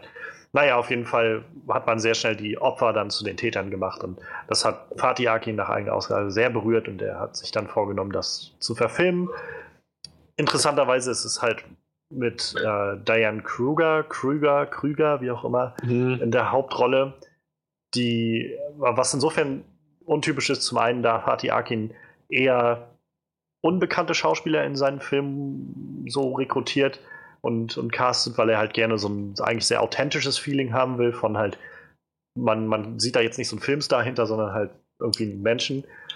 Und zum anderen, weil es halt die erste Rolle von äh, Diane Krü- Krüger ist, ich sag's jetzt einfach mal Krüger, Yep. ähm, ist, in der sie Deutsch spricht, also ihre erste wirklich deutschsprachige Rolle. Ich meine, sie ist in Deutschland geboren, hat auch eine deutsche Verwandtschaft hier und spricht offensichtlich auch gut Deutsch, aber es, sie hat halt vorher noch nie deutsche Film, einen deutschen Film gedreht und das war sozusagen das erste Mal. Ähm, ich hatte die, also hatte in einem Interview mit ihr gelesen gehabt, wo sie halt beschrieben hat, dass sie Fatih Akin kennengelernt hatte bei, ähm, bei einem Filmpreis-Komitee, meine ich, vor ein paar Jahren. Und da die beiden so ein bisschen ins Gespräch kamen, so von wegen wir, also könnten ja mal einen Film zusammen machen und dann irgendwie so zwei Jahre später, so 2015 so ungefähr irgendwie, 15, 16 stand er dann bei ihr vor der Tür und meinte halt, pass auf, ich habe hier was geschrieben und ich würde, ich könnte mir dich super darin vorstellen. Und sie fühlte sich dann wohl auch sehr geehrt irgendwie und hat dann das Skript gelesen und das war halt was, was sie vorher noch so noch nie hatte, noch nie gemacht hat. Und sie haben wohl, also er hat dann wohl viel halt mit ihr zusammengearbeitet, um den Cast zusammenzustellen, also sie hat sie immer wieder gebeten, dann mit anderen Leuten zusammenzulesen und so Dinge, um das, den anderen Cast sozusagen fertigzustellen. Und ja, also sie war wohl sehr involviert und er hat dann auch ihr so ein bisschen den Charakter auf den Leib geschrieben und der ganze Film wurde auch in chronologischer Reihenfolge abgedreht, sodass Diane Krüger sich quasi immer mit der Rolle weiterentwickeln konnte und nicht immer hin und her springen musste mit all dem. Und ich glaube, da werden wir auch gleich nochmal drauf eingehen können, auf all das, was da so emotional passiert mit diesem Charakter. Ja, also es ist eine interessante Geschichte, die so hinter diesem Film steht. Und gerade, glaube ich, auch für, für, ja, ich sag mal einfach für Leute in Deutschland, die irgendwie das mit den Nachrichten erlebt haben, was hier so passiert ist in den, äh, in den letzten Jahren, ist das ziemlich interessant. Ich würde sagen, wir können, wir, wir machen das wie üblich. Wir gucken erstmal so unser genereller Überblick zum Film, was, was hat uns das gegeben und auch irgendwie, was stand das in Einklang mit unseren Erwartungen? Also ähm, ich kann einfach mal anfangen. Ich, ich habe halt wenig, wenig von dem Film im Prinzip gehört im Vorfeld, außer halt das, also den Trailer gesehen, den ich halt sehr intensiv fand, aber auch noch nicht so genau einordnen konnte, was das jetzt alles wird. Und dann halt nur so ein, zwei kleine Sachen gelesen hatte, wie Diane Kruger, die ähm, bei den Filmfestspielen in Venedig, meine ich, den, den äh, Preis als beste Schauspielerin gewonnen hat für ihre Darbietung. Und ja, irgendwie ein Interview halt kurz, oder Interviewausschnitt mit Fatih Akin, wo er halt über diese ganze NSU-Sache geredet hat. Und das war halt, wo ich gedacht habe, also ich glaube, dass so oder so, das wird wahrscheinlich einfach ein sehr, ja, sehr mitnehmender Film, rate ich mal, der, ja, der so ein bisschen ein paar Dinge aufarbeiten wird. Ich wusste aber jetzt nicht, inwiefern das alles, sag ich mal, eine, eine biografische Adaption ist, sag ich mal, oder eine, eine Tatsachenadaption ist, oder ob das Ganze mehr so darauf basiert und fiktive Dinge macht, also das wusste ich halt alles nicht. Und insofern war ich halt ein bisschen, also bis auf so eine Einstellung vom Ton, der mich erwartet, eher unbelastet und ja, also ich muss sagen, ich fand den Film sehr, sehr, sehr, sehr bewegend. Also von eigentlich von Anfang bis Ende ähm, hat der Film mich sehr, sehr, sehr, sehr mitgenommen. Ähm, mich emotional auch auf, mit auf eine Reise genommen. Also ich war in unterschiedlichen Filmen in dem, in unterschiedlichen Stellen in dem Film halt äh, traurig oder sehr wütend oder sehr, sehr, ja, also ich weiß nicht, sehr, sehr niedergeschlagen oder hoffnungslos oder so. Und das, das hat, also emotional hat mich das halt alles sehr, sehr mitgenommen. Und ich kam halt auch raus aus dem Kino und dachte so, meine Güte, ich, ich bin schon froh, dass ich diesen Film irgendwie gesehen habe. Das war, das sind halt so diese Filme, wo man nicht sagen kann, das war jetzt irgendwie eine tolle Zeit, die man hatte, aber es war irgendwie wichtig, das gesehen zu haben, fand ich. Tja, also dem kann ich mich auf jeden Fall, jeden Fall anschließen. Wir hatten dieses Jahr schon mal einen sehr, sehr intensiven deutschsprachigen Film. Inferno war das, glaube ich, die Hölle. Ach so, ja, das war österreichisch, glaube ich, aber ja, genau. Deutschsprachig, ne? Deutschsprachig, ähm, ja. Kann auch letztes Jahr gewesen sein, ich weiß es ja nicht genau. Das, das war halt so ziemlich, überraschend eigentlich, wie, wie gut der war. Und dementsprechend war ich jetzt auch diesem Film ziemlich offen gegenübergestellt. So, ich, ich habe sonst immer ziemlich große Skepsis bei deutschen Filmen, weil ich finde, dass die ja, so ein bisschen flach und bleich wirken verglichen mit Hollywood-Streifen. Aber es gibt Ausnahmen und die Hölle Inferno war eine davon. Und naja, ich dachte, zumindest vom Trailer her, sah aus dem Nichts halt nach einem sehr spannenden, intensiven Drama aus. Und ich hatte mich sowieso gefreut, Diane Krüger, Krüger, Krüger, Mist. Ähm, halt mal, mal, zu sehen, also wirklich in der Hauptrolle zu sehen. Ich weiß nicht, wann ich, wenn ich das, das mal gesehen habe. Also, sie, irgendein Film hat sie schon gemacht mit, der, in, mit sich selbst in der Hauptrolle, oder? War das nicht? Ähm, bestimmt. Also wir hatten, wir hatten nach dem Kino halt auch überlegt und kamen dann halt recht schnell auf die, ähm, die National Treasure Filme, dass sie da halt dabei war. Ähm, aber da war sie auch mehr so der, das Love Interest, so, also irgendwie Nebencharakter. Ähm, sie hat in, einen Nebencharakter in, in Glorious Bastards gespielt. Sie war eine, ich glaube, die weibliche Hauptrolle in dem Film Unknown mit Liam Neeson. Ja, und ansonsten kamen wir halt noch auf, auf Helena von Troja, dann in Troja halt. Aber ansonsten, also wenn ich so auf ihre IMDb-Liste gucke, dann sind halt so einige Filme dabei, die ich halt aber auch noch nicht gesehen habe. Also, was auch eher so nach kleineren Filmen klingt, muss ich sagen. So, also ich Väter und Töchter ein ganzes Leben heißt ja ein Film. 2015. Das klingt eher nach einem kleineren Film zum Beispiel. Oder The Better Angels. Ja, ich keine Ahnung. Keine Ahnung. Ja, aber ähm, stimmt, ich war noch gar nicht fertig. Ähm, was, was ich sagen wollte, äh, ich, ich, war auf jeden Fall, ich, ich kann nicht sagen, ich, kann ich habe mich für den Film gefreut, denn das sah schon nach, nach einer ziemlichen Tragödie aus, was sich da abspielt, aber ich stand ihm offen gegenüber und ich habe erwartet, dass das qualitativ gut wird und ich muss sagen, ich wurde nicht enttäuscht. Ja, ich habe den äh, Trailer irgendwann im Kino gesehen, glaube ich. Und dachte mir, meine Fresse, der Film sieht echt sehr deutsch aus. ich habe voll die Vorurteile gegen deutsche Filme. Ich mag auch fast keine deutschen Filme, muss ich gestehen. Ist halt einfach so, ich finde, die sind vom Look her wirken die, wenn man einfach mal zwei Hollywood-Filme gesehen hat oder auch egal wo, auch einen französischen Film, die wirken halt immer super billig für mich. Ich finde, die sind halt immer echt schlecht produziert irgendwie so. Ich finde, denen fehlt halt irgendwie so ein bisschen der Glamour von allen anderen Ländern. Und äh, ja, ich finde, das hast du dem Film auch im Trailer direkt schon angesehen, der wirkt schon sehr deutsch. Dann musste ich halt die ganze Zeit überlegen, wo ich echt das Gesicht von der Hauptdarstellerin kannte, bis mir dann eingefallen ist, dass Diane Krüger war. Krüger, Krüger. Hm. Ich nenne sie Diane Heidkrüger, Krüger, so heißt sie wohl wirklich. Das ist ihr bürgerlicher Name. Diane Heidkrüger. Egal, bleiben wir bei Krüger. Wir aber Diane. Diane. Diane. Okay. Die heißt bestimmt Diane. Nein, nein, die ist deutsch, die heißt Diane. die ist in Deutschland geboren, das ist eine Diane. Äh, ja, ist ja auch scheißegal. Ähm, und ja, ich muss auch gestehen, ich hätte tatsächlich so im, im, im Vorfeld, so als ich nochmal geguckt habe, was diese, ich war mir wieder nicht sicher, was wir gucken diese Woche, und dann stand da so Detroit und ich habe tatsächlich eigentlich gehofft, dass wir Detroit gucken. Aber der lief auch hier nirgendwo. Ich weiß nicht, wie das bei euch gewesen wäre. Nee, bei uns lief er auch nirgendwo. Und äh, ja, dann habe ich mir gedacht, gut, dann guckst du den halt an. Und, wie gesagt, ich habe mich da jetzt nicht sonderlich drauf gefreut, weil halt äh, Vorurteile gegen deutsche Filme. Aber bis auf, wie gesagt, das, was mich an jedem deutschen Film stört, fand ich den dann aber doch echt nicht schlecht. Also der arbeitet ja nun für, für gerade für aus deutscher Sicht recht äh, relevantes Thema auf. So ist ja doch dann sehr nah am, am äh, NSU-Konflikt dran und am Gerichtsprozess da dran. Erzählt ja nicht eins zu eins die Story, aber ich glaube, so Leute, die sich damit nicht so befasst haben, die wissen auf jeden Fall auch jetzt, worum es geht. Es wird ja auch am Ende des Films nochmal darauf hingewiesen, was da Sache war mit dem mit äh, der NSU und ich denke, das ist äh, so ein wichtiger Film und ich, also ich fand den auf jeden Fall nicht schlechter, als ich rausgekommen bin. Ich, ich fand den ganz gut. Wie gesagt, bis auf halt die Sachen, die mich an jedem deutschen Film stören, fand, fand ich ihn sonst echt ganz gut. ja, das ist meine erste Einschätzung.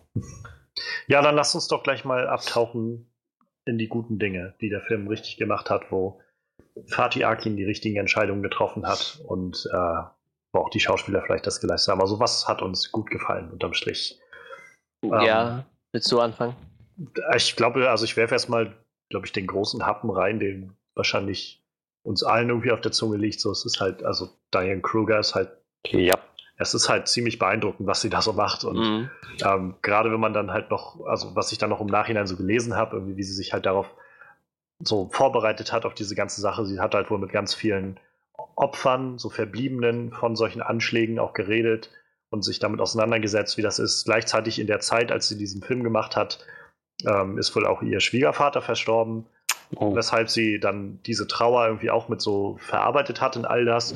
Und also unterm Strich meint sie halt, sie hat noch nie einen Film so mitgenommen, noch nie so eine Rolle hat sie so mitgenommen wie das.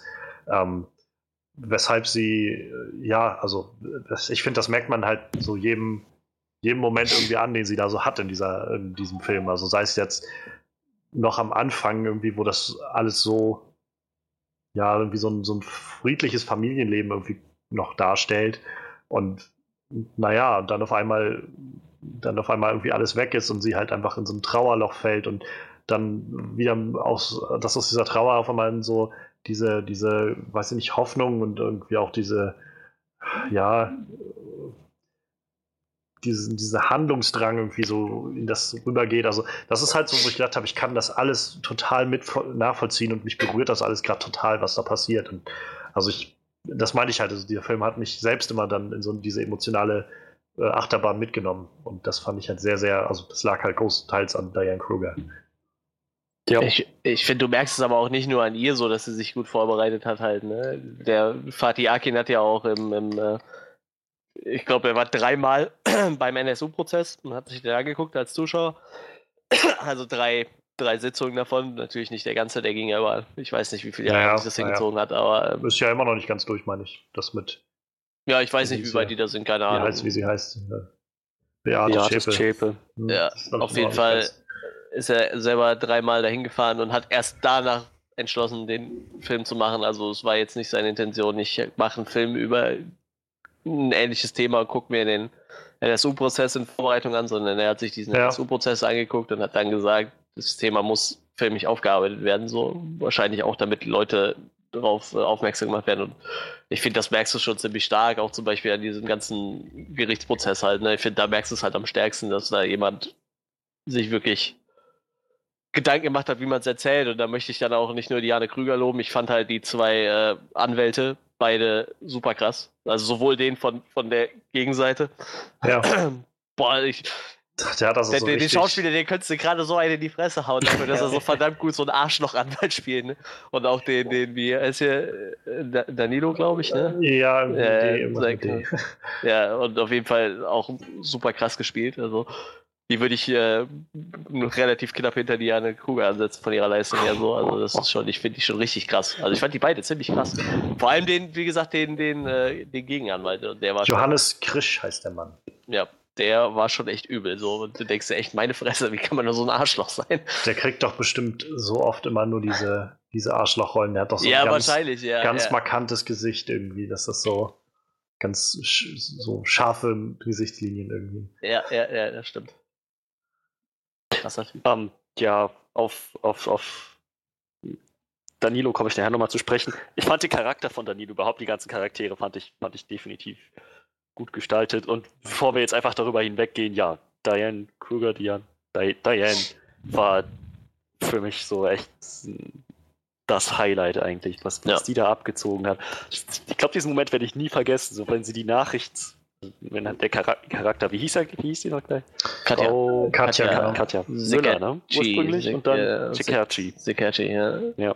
Also die Nachricht kriegt bei der DNA der, der Toten handelt es sich tatsächlich um ihren Mann und ihr Kind.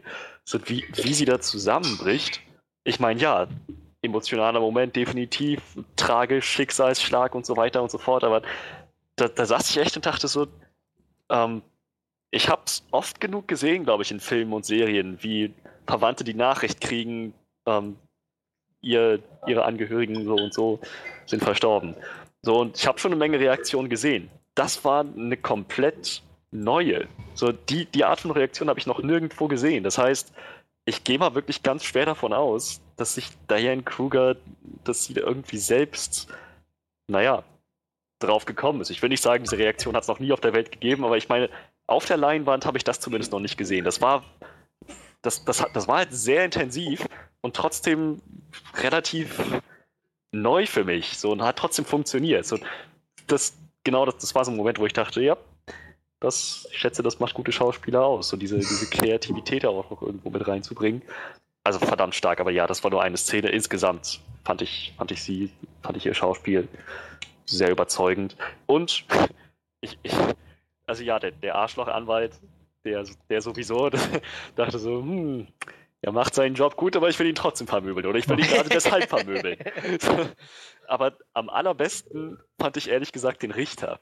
Das war halt so ein Charakter, wo ich dachte, ist das jetzt ein Schauspieler, der einen Richter spielt, oder haben die jetzt echt einen Richter ans Set geholt, der jetzt einfach nur seine Nummer abzieht? So, es wirkte so realistisch. So, ich ich habe, keine Ahnung, so die ersten vier Szenen mit ihm habe ich so einfach drüber hinweg gesehen und dachte, warte mal kurz, der Richter, müsste doch auch ein Schauspieler sein, oder nicht? So, also, bis dahin ist es mir nicht einmal in den Sinn gekommen, dass es das ein Schauspieler sein könnte. So, so echt wirkte das, oder?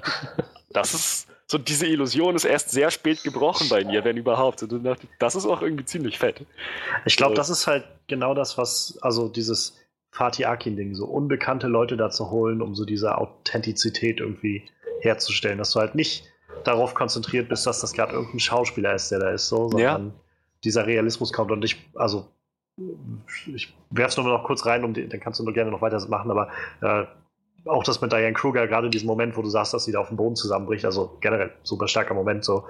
Ich glaube gerade, dass man so dieses Gefühl hat, man hat das so noch nicht gesehen. Ich glaube, das hängt ganz viel damit zusammen, dass, dass Fatih Akin so, so einen sehr, sehr realistischen Ton anstrebt mit dem ganzen Ding. So, es wirkt halt, nee, also für mich wirkte das halt alles so unglaublich, ja, real halt so wie, das, das ist in, an nicht einem Punkt war das so wirklich ja. nicht übertrieben so wo ich halt, sag ich mal, wenn ich die paar Szenen, die mir jetzt einfallen, wo irgendjemand die Nachricht überbringen, be äh, überbracht bekommt, dass halt irgendwie ein geliebter Mensch verstorben ist, also dann hängt das halt viele mal zusammen mit irgendwelchen Hollywood-Produktionen, in denen halt irgendwie mal so ein Larger-than-Life-Plot irgendwas passiert, was halt so in größeren Dimensionen ist und wo das dann alles so theatralisch, sag ich mal, ausgeschlachtet wird, in, wo das jetzt, na, klingt vielleicht sehr werbend, aber also, wo man, wo es halt einfach so, so ein Schema dafür gibt, wie sowas funktioniert, so. Und hier hatte ich halt einfach das Gefühl, dadurch, dass es eben genau diesen anderen Weg geht, so sehr nah dran ist, sehr, ich finde, das hat sich auch in der Kameraführung oft wiedergefunden, so dieses sehr wackelige irgendwie und halt nah dran. Und auch das, was Manuel schon meinte mit diesem sehr deutsche Kameraführung irgendwie. ähm, so, ich glaube, das führt halt dazu, dass das alles sehr, sehr anders und, und so unglaublich nah wirkt. Dadurch, dass es halt alles sehr, sehr realistisch rüberkommt. Ja, das auf, das auf jeden Fall. Also ich, ich finde, da kann ich auch dann direkt anknüpfen. Das, das, das Schauspiel war größtenteils wirklich gut, hat das Ganze gut getragen. Und ja, dieser, dieser Realitätsfaktor spielt da, spielt da echt sehr stark mit rein. Ja, ich, äh, ich kann mich noch anschließen, äh, was Manuel gerade meinte. Ich fand halt auch ähm, neben Diane Kruger halt die, die Schauspieler, die wir da noch so nebenbei gesehen haben, eigentlich durch die Bank weg fast alle eigentlich gut. Also ich könnte jetzt nicht, nicht sagen, dass da Großleute dabei waren, die mich jetzt nicht überzeugt hätten. Also ich fand es halt gerade immer realistisch genug, dass ich gedacht habe, genauso muss es irgendwie sein, damit es halt jetzt nicht zu, zu übertrieben gerade für mich wirkt, zu sehr wie halt äh, Klischee-Hollywood-Film, so, sondern halt sehr nah dran. Und gerade auch das, was Diane Krüger da mit dem, mit dem äh, Danilo Fava hieß ihr, ihr äh, Anwalt da, den sie hatte, also Dennis, Dennis Mosch, Moschito heißt der Schauspieler. Mojito, nennen wir ihn Mojito, das klingt gut. Dennis Mojito. ähm, der, also was der gemacht hat, das hat mir sehr gut gefallen. Äh, auch ja, auch der, der Johannes Kirsch, der Arschloch-Verteidiger von, von den Nazis, auch sehr, sehr stark gewesen. Ähm, aber auch so, weiß ich, die Frau, ich habe jetzt ihren Namen vergessen, die halt ihre beste Freundin da gespielt hat, die immer Ach, sich ja. um sie gekümmert hat. Das fand ich sehr, sehr gut gemacht. Ähm, ja, also so durch die auch die, die Szenen, die sie halt mit ihrem Mann hatte, also so herzlich, so, das war ja nicht, war ja jetzt nicht so viel, aber es waren halt immer diese Szenen, wo ich dachte ich, ohne Frage, ich kaufe denen das jetzt total ab, dass sie halt beide zusammen sind. Das ist halt einfach, einfach ein Paar und das ist einfach ein glückliches Paar zusammen mit ihrem Kind. Und wieder dieser Realismus. Und umso mehr hat mich das dann halt alles mitgenommen, was da so passiert ist. Also, und auch das wieder, wo ich gemerkt habe, wie gut dieser Film eigentlich funktioniert, daran, wie sehr der mich dann doch mitgerissen hat immer wieder. Und wie, also es war so ein Film, wo ich so öfters mal gedacht habe, sei es jetzt dieser Moment, als sie nach Hause kommt und, äh, und dann da feststellt, dass da auf einmal Polizei ist und alles abgesperrt und diese Bombe und so. Das war, das war so der erste Moment, wo ich immer realisiert habe, so während ich das gucke, verziehe ich jetzt gerade schon so leicht schmerzverzerrt das Gesicht, weil mich das einfach gerade so mitnimmt, was da passiert. Und das habe ich halt an mehreren Stellen in diesem Film gehabt, ich gedacht habe, wow, das, das ist jetzt nicht einfach nur so sitzen und denken, okay, das ist jetzt so schlimm, sondern irgendwie berührt mich das echt und ähm, führt dazu, dass ich ähnlich was dabei empfinde. Und, ähm, und im Großen und Ganzen, also mal vom, wenn man so den ganzen Film sieht, finde ich, ist das so eine der der wahrscheinlich cleversten Sachen, die äh, Fatih Akin da machen konnte, halt ohne zu sagen, das Ganze geht jetzt hier zwingend direkt um, um Nazis oder zwingend direkt um, äh, um was ich, äh, den, den, den Terror oder sowas. Also, das sind alles Aspekte, die damit reinführen, aber im Großen, also im Zentrum für das Ganze, jedenfalls für mich, geht es vor allem halt um Trauer und um darum, wie, wie Menschen mit Trauer umgehen und wie halt Diane Kruger irgendwie damit umgeht. Und ähm, welche, welche verschiedenen Sachen man dann durchleiden kann und in welche Richtung das alles führen kann und so. Und das, das fand ich halt so stark, dadurch, dass sie halt immer der Bezugspunkt war für alles. Wir haben ja im Prinzip den gesamten Film nur aus ihrer Perspektive gesehen. Es gab ja nicht einmal irgendwie, dass wir einen Cut weg hatten von ihr und dann gesehen haben, was woanders passiert ist, sondern immer nur, wenn sie da war, haben wir das gesehen und fand ich halt sehr, sehr stark und ich glaube, das ist halt genau die richtige Variante gewesen, um diesem Film halt diese starke Botschaft irgendwie zu, ja, inne, inne zu geben, die er hat. Und ja, ich glaube, der Rest, gerade was so mit dem Nazi-Ding und so kommt, ist dann, wo ich denke, das, das kommt einfach so durch unseren, sag ich mal, deutschen Blick darauf mit dem Wissen, was wir, was wir so hatten in den letzten Jahren. Also ähm, ich, ich, hatte mal gelesen jetzt online, also der Film startet wohl auch in Amerika noch jetzt im Dezember, glaube ich, in so eins vereinzelten kleinen Kinos, weil ich glaube, es ist wohl angedacht, den ins, äh, ins Oscar-Rennen zu schicken für Deutschland. Der ist, glaube ich, vorgeschlagen, ne? Also jetzt für genau, eine Nominierung ja, ja. vorgeschlagen ne? ja, worden. Und also, wenn man halt bei, bei Rotten Tomatoes guckt, dann steht er, glaube ich, bei 55 Prozent oder so. Ähm, was aber halt viel damit zu tun hat, also ich denke ich jedenfalls, also ich hatte dann ein paar Sachen so gelesen über den Film, wo halt, sag ich mal, englische Seiten, die zum Beispiel darüber berichtet hatten, oder so eine englische Seite, die ein Interview mit Diane Kruger hatte, da wurde, war halt nicht mal einmal der, die Rede davon, dass halt das irgendwas mit diesen Nazi-Morden in Deutschland zu tun hatte, sondern da ging es halt darum, dass sie das vielmehr auf so generell Attentate in der Welt, die jetzt gerade so passieren, gedeutet haben oder sowas. Oder halt, das fand ich auch sehr, äh, sehr ähm, ja, aussagekräftig, ähm, bei der einen Review von äh, auf Rotten Tomatoes, wenn man da mal schaut, äh, jemand, der das halt als Rotten bewertet hat, ohne jetzt tiefer in die in die Review einzutauchen. Sein Satz, den er dem Ganzen gegeben hat, ist schon mal, ähm, was halt nicht genannt wird, ist, dass die viel größere Bedrohung ja ist, äh, kommt vom islamischen Terrorismus und nicht von Neonazis.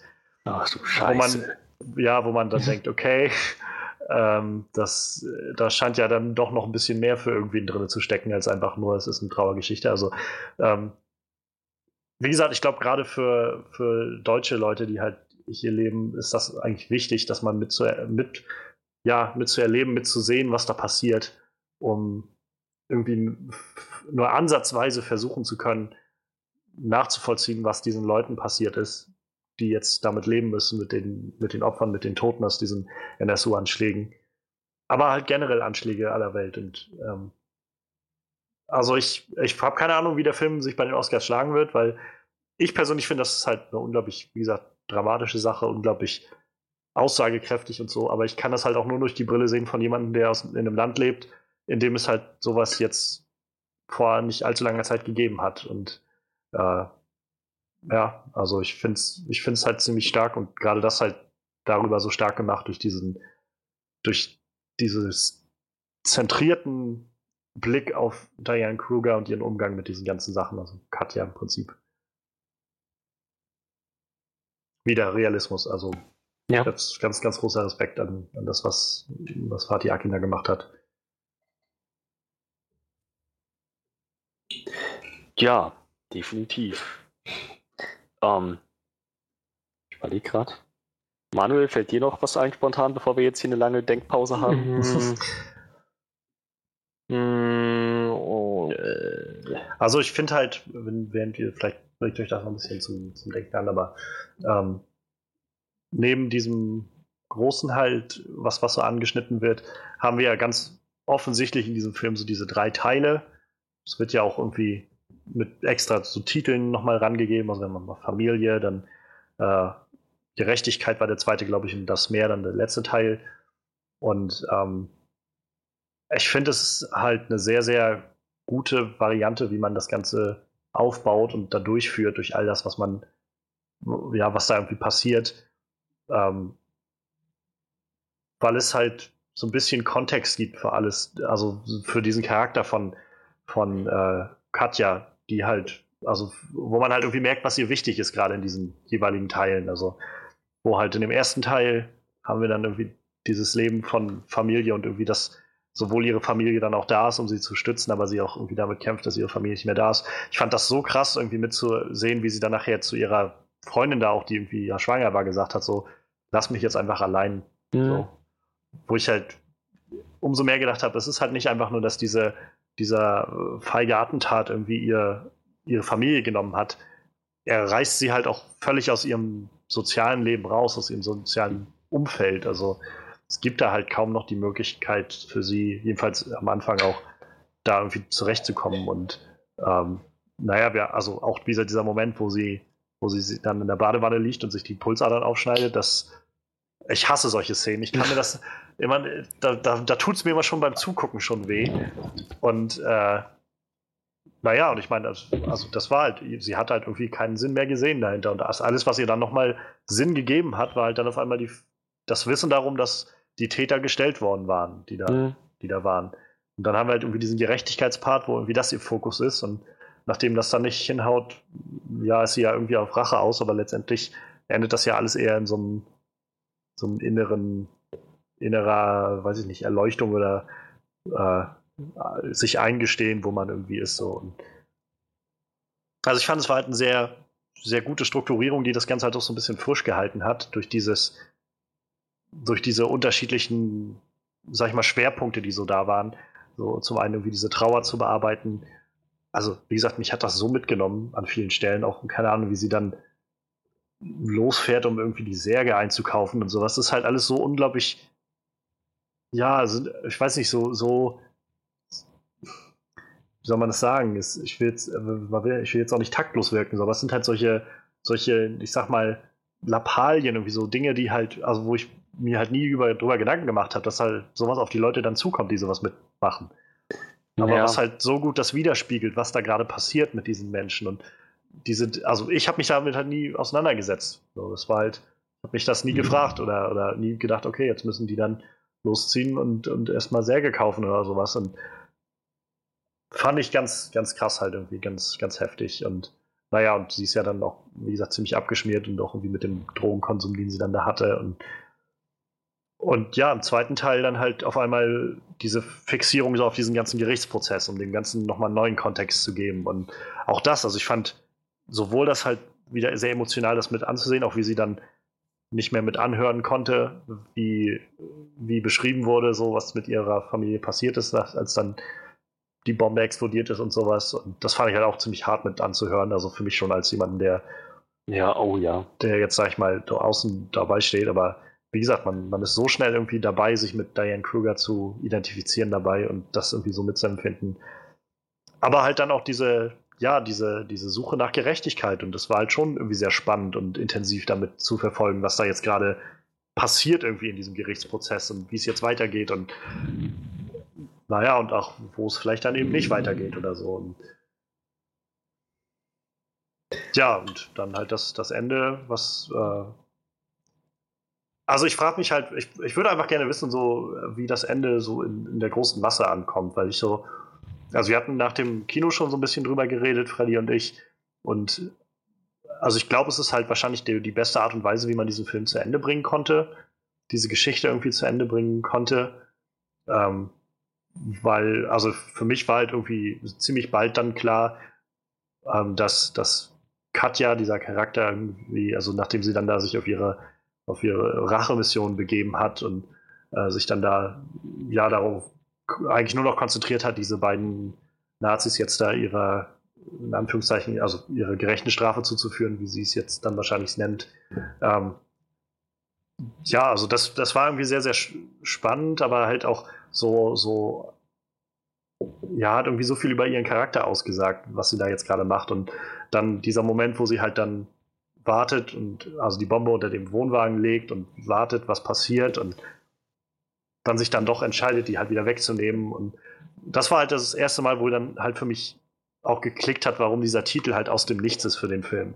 Weil das halt, also damit habe ich halt, glaube ich, oder für mich mitgenommen, dass sie halt registriert hat, vor allem durch diesen Vogel, den sie da im Wohnwagen gesehen hat, so dieses, dieses Leben, was irgendwie auch da ist, unschuldiges Leben, war das für mich jedenfalls irgendwie so ein Symbol dafür, und dieser Vogel, der da geflogen ist. Und sie hat dann so realisiert, wenn sie die jetzt da hochjagt, also und diesen Vogel vielleicht noch mit oder so, völlig unwissentlich, also die wissen ja da nichts davon, so, dann bringt sie halt die Leute ebenso aus dem Nichts um, wie halt die das bei ihrem Kind gemacht haben und ihrem Mann.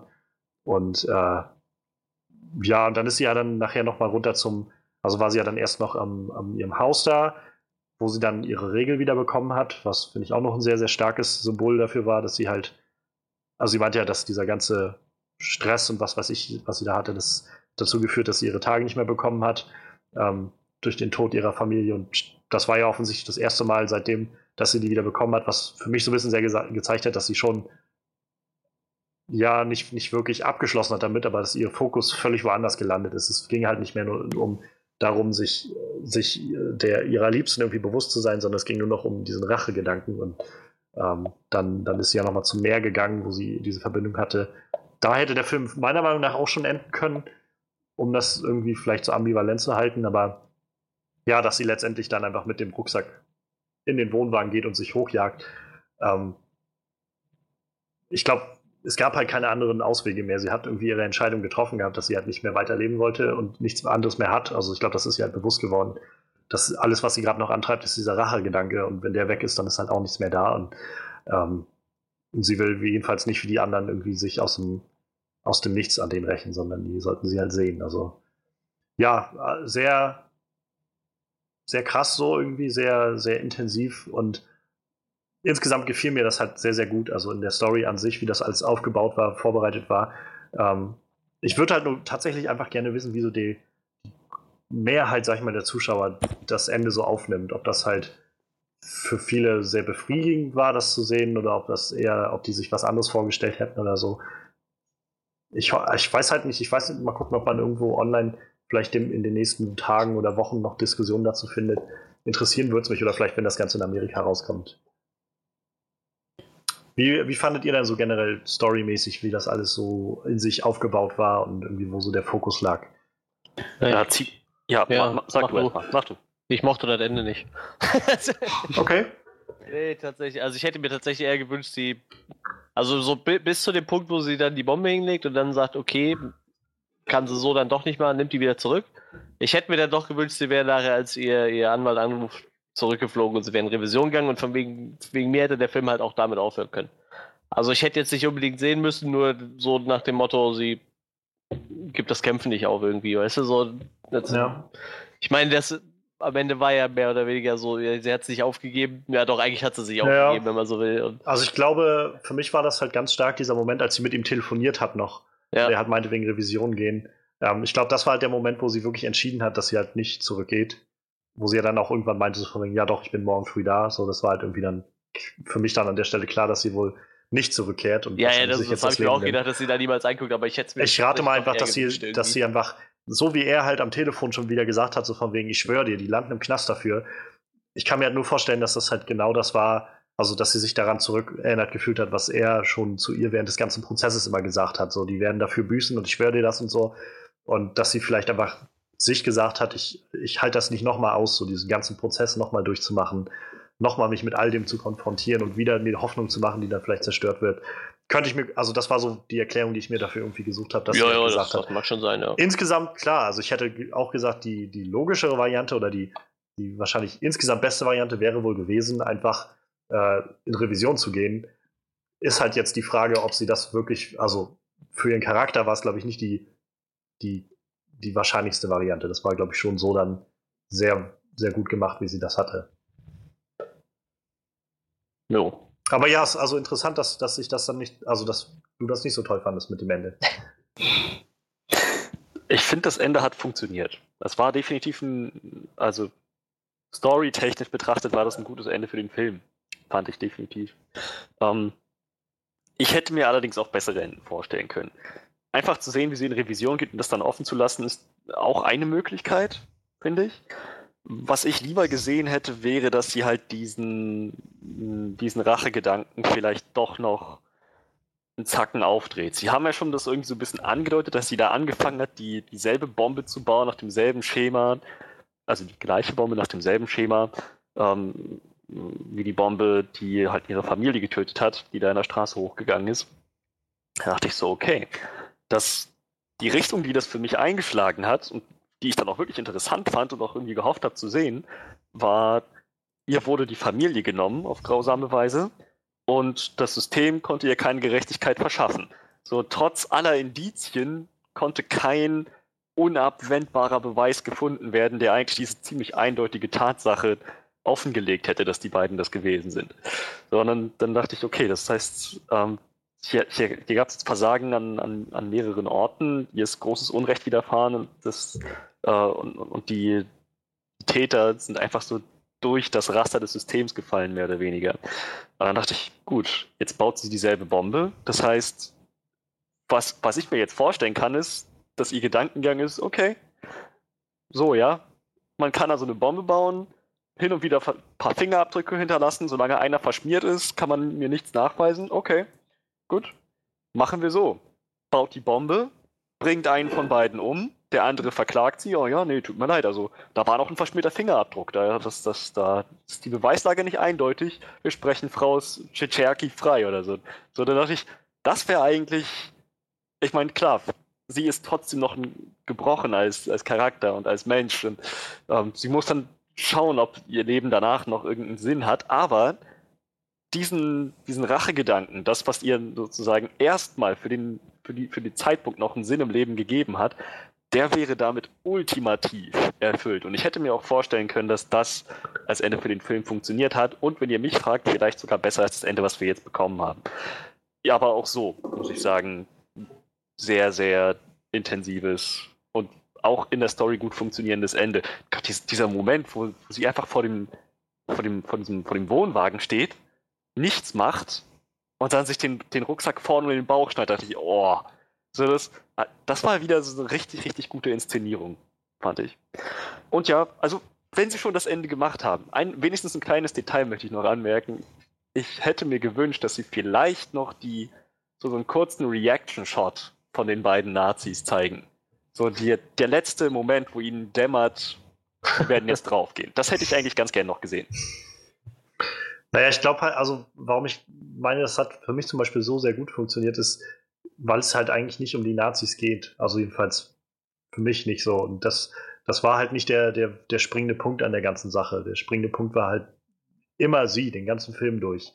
Und ähm, ich glaube, es hätte mir eher was davon weggenommen, das zu sehen. Ich glaube, das war halt so, also für mich jedenfalls halt genau der richtige Punkt, um, um da rauszugehen, zu sehen, einfach wie sie in diesen Wohnwagen geht und einfach, einfach das so stehen zu lassen. So, das hat für mich, glaube ich, den, den besten Erfolg erzielt, den man irgendwie mit dieser Szene, mit diesem Ende machen konnte. Mit diesem ja, Ende, in dem sie sich jetzt letztendlich dann irgendwie ihre Rache holt, aber letztendlich, naja, auch eingesteht, dass sie halt nichts mehr weiter hat, was sie noch zum Leben an, äh, ja, irgendwie anreizt. So. Also, wie sie es glaubt, so man kann jetzt darüber debattieren und ich würde wahrscheinlich auch jedem nahelegen, sich nicht das Leben zu nehmen, sondern äh, meistens findet sich irgendwas, wofür es sich zu leben lohnt. Aber in ihrer Verfassung war das halt das Einzige, was sie noch gesehen hat und insofern, also ich fand es halt so gut. Ich glaube, ich hätte jetzt nicht noch so einen Moment gebraucht von irgendwie. Ich glaube, das hätte es halt schon wieder so in diesen, diesen Hollywood, in diese Hollywood-Ebene für mich gebracht, wenn auf einmal so, weiß ich, diese Nazis da sind, die sie irgendwie angucken, hey, wer bist du? Und sie sagt dann, also, oder guckt einfach nur so und hat irgendwie ein Lächeln im Gesicht oder macht noch irgendeinen Spruch. Also nee, hätte, ich nicht, hätte ich nicht gebraucht so. Kein Lächeln im Gesicht, auf gar keinen Fall. Einfach nur, wie sie mit eiskalter Miene, Pokerface da reingeht, einen Moment innehält, was sie ja eindeutig gemacht hat. Es hat eine Weile gedauert, bis sie gezündet hat, einen kurzen Moment. Und halt die beiden Nazis irgendwie so nur sehen, wie sie gerade zur Tür reinspaziert kommt. Erstmal bescheuert gucken und naja, dann halt rallen, dass der Rucksack bei ihr um den Bauch wahrscheinlich ihr Ende sein wird. Nichts weiter mit Grinsen oder keine Ja, aber Ahnung, das so. ist dann halt wieder der Punkt, wo ich sage, ich, ich hätte nicht gerne gesehen, dass der letzte Moment, den wir halt sehen, die beiden sind, die Nazis sind. So, das, das hätte ich, glaube ich, nicht gerne gesehen in dem Film, dass, dass der, der letzte, die letzten Menschen, die wir quasi sehen in diesem Film, die beiden Nazis sind. Sondern ich fand es halt gerade gut, dass halt das letzte, was wir gesehen haben, war sie, die einfach irgendwie so in sich kurz gegangen ist und fertig war so und, und irgendwie genau diesen, diesen Entschluss für sich gefasst hat und einfach dann reingegangen ist. So. Und das war dann. Ja, also ich, ich will nicht sagen, so. dass das nicht funktioniert hat. Nee, das weiß ich. Ich weiß nur. Ich, sag, ich meine nur so generell, für mich, glaube ich, hat es so halt nicht funktioniert. Deshalb. Ich, aber ist total, also ist total okay. Wie gesagt, ich kann aber auch gut nachvollziehen, dass Manuel sagt, er hätte gerne gesehen, dass sie in Revision geht. Also auch das hätte ich jetzt gerne gesehen. So, das wäre natürlich noch in Anführungszeichen das, das Happy End irgendwo gewesen. Aber wahrscheinlich ging es auch Fatih Akin nicht darum, ein Happy End zu zeigen und zu zeigen, dass das irgendwie alles funktioniert, sondern. Auch für ja. genug Leute wird auch das das Happy End gewesen sein. ich glaube, vielen Leuten war das wichtig, dass die nicht so davon kommen, wie auf welche Art auch immer so.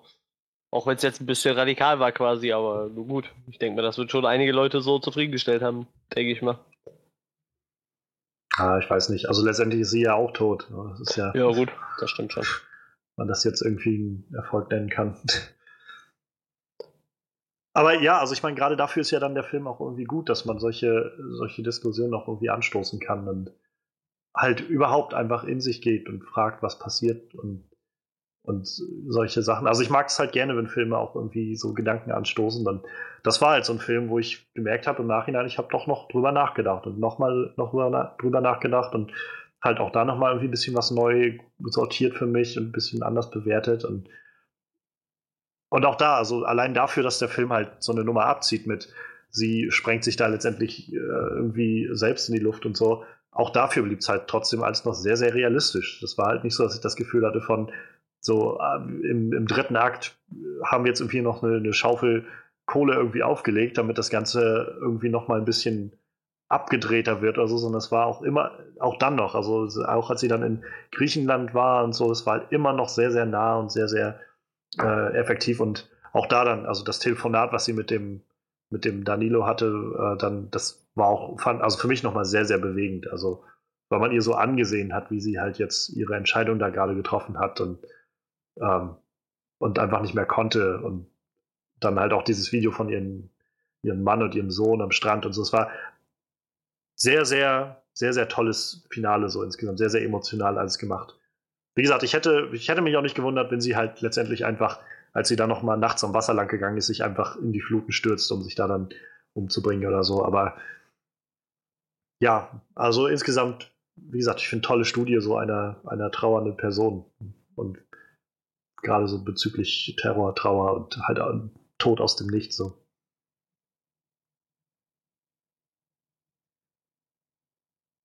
Ja, habt ihr noch was?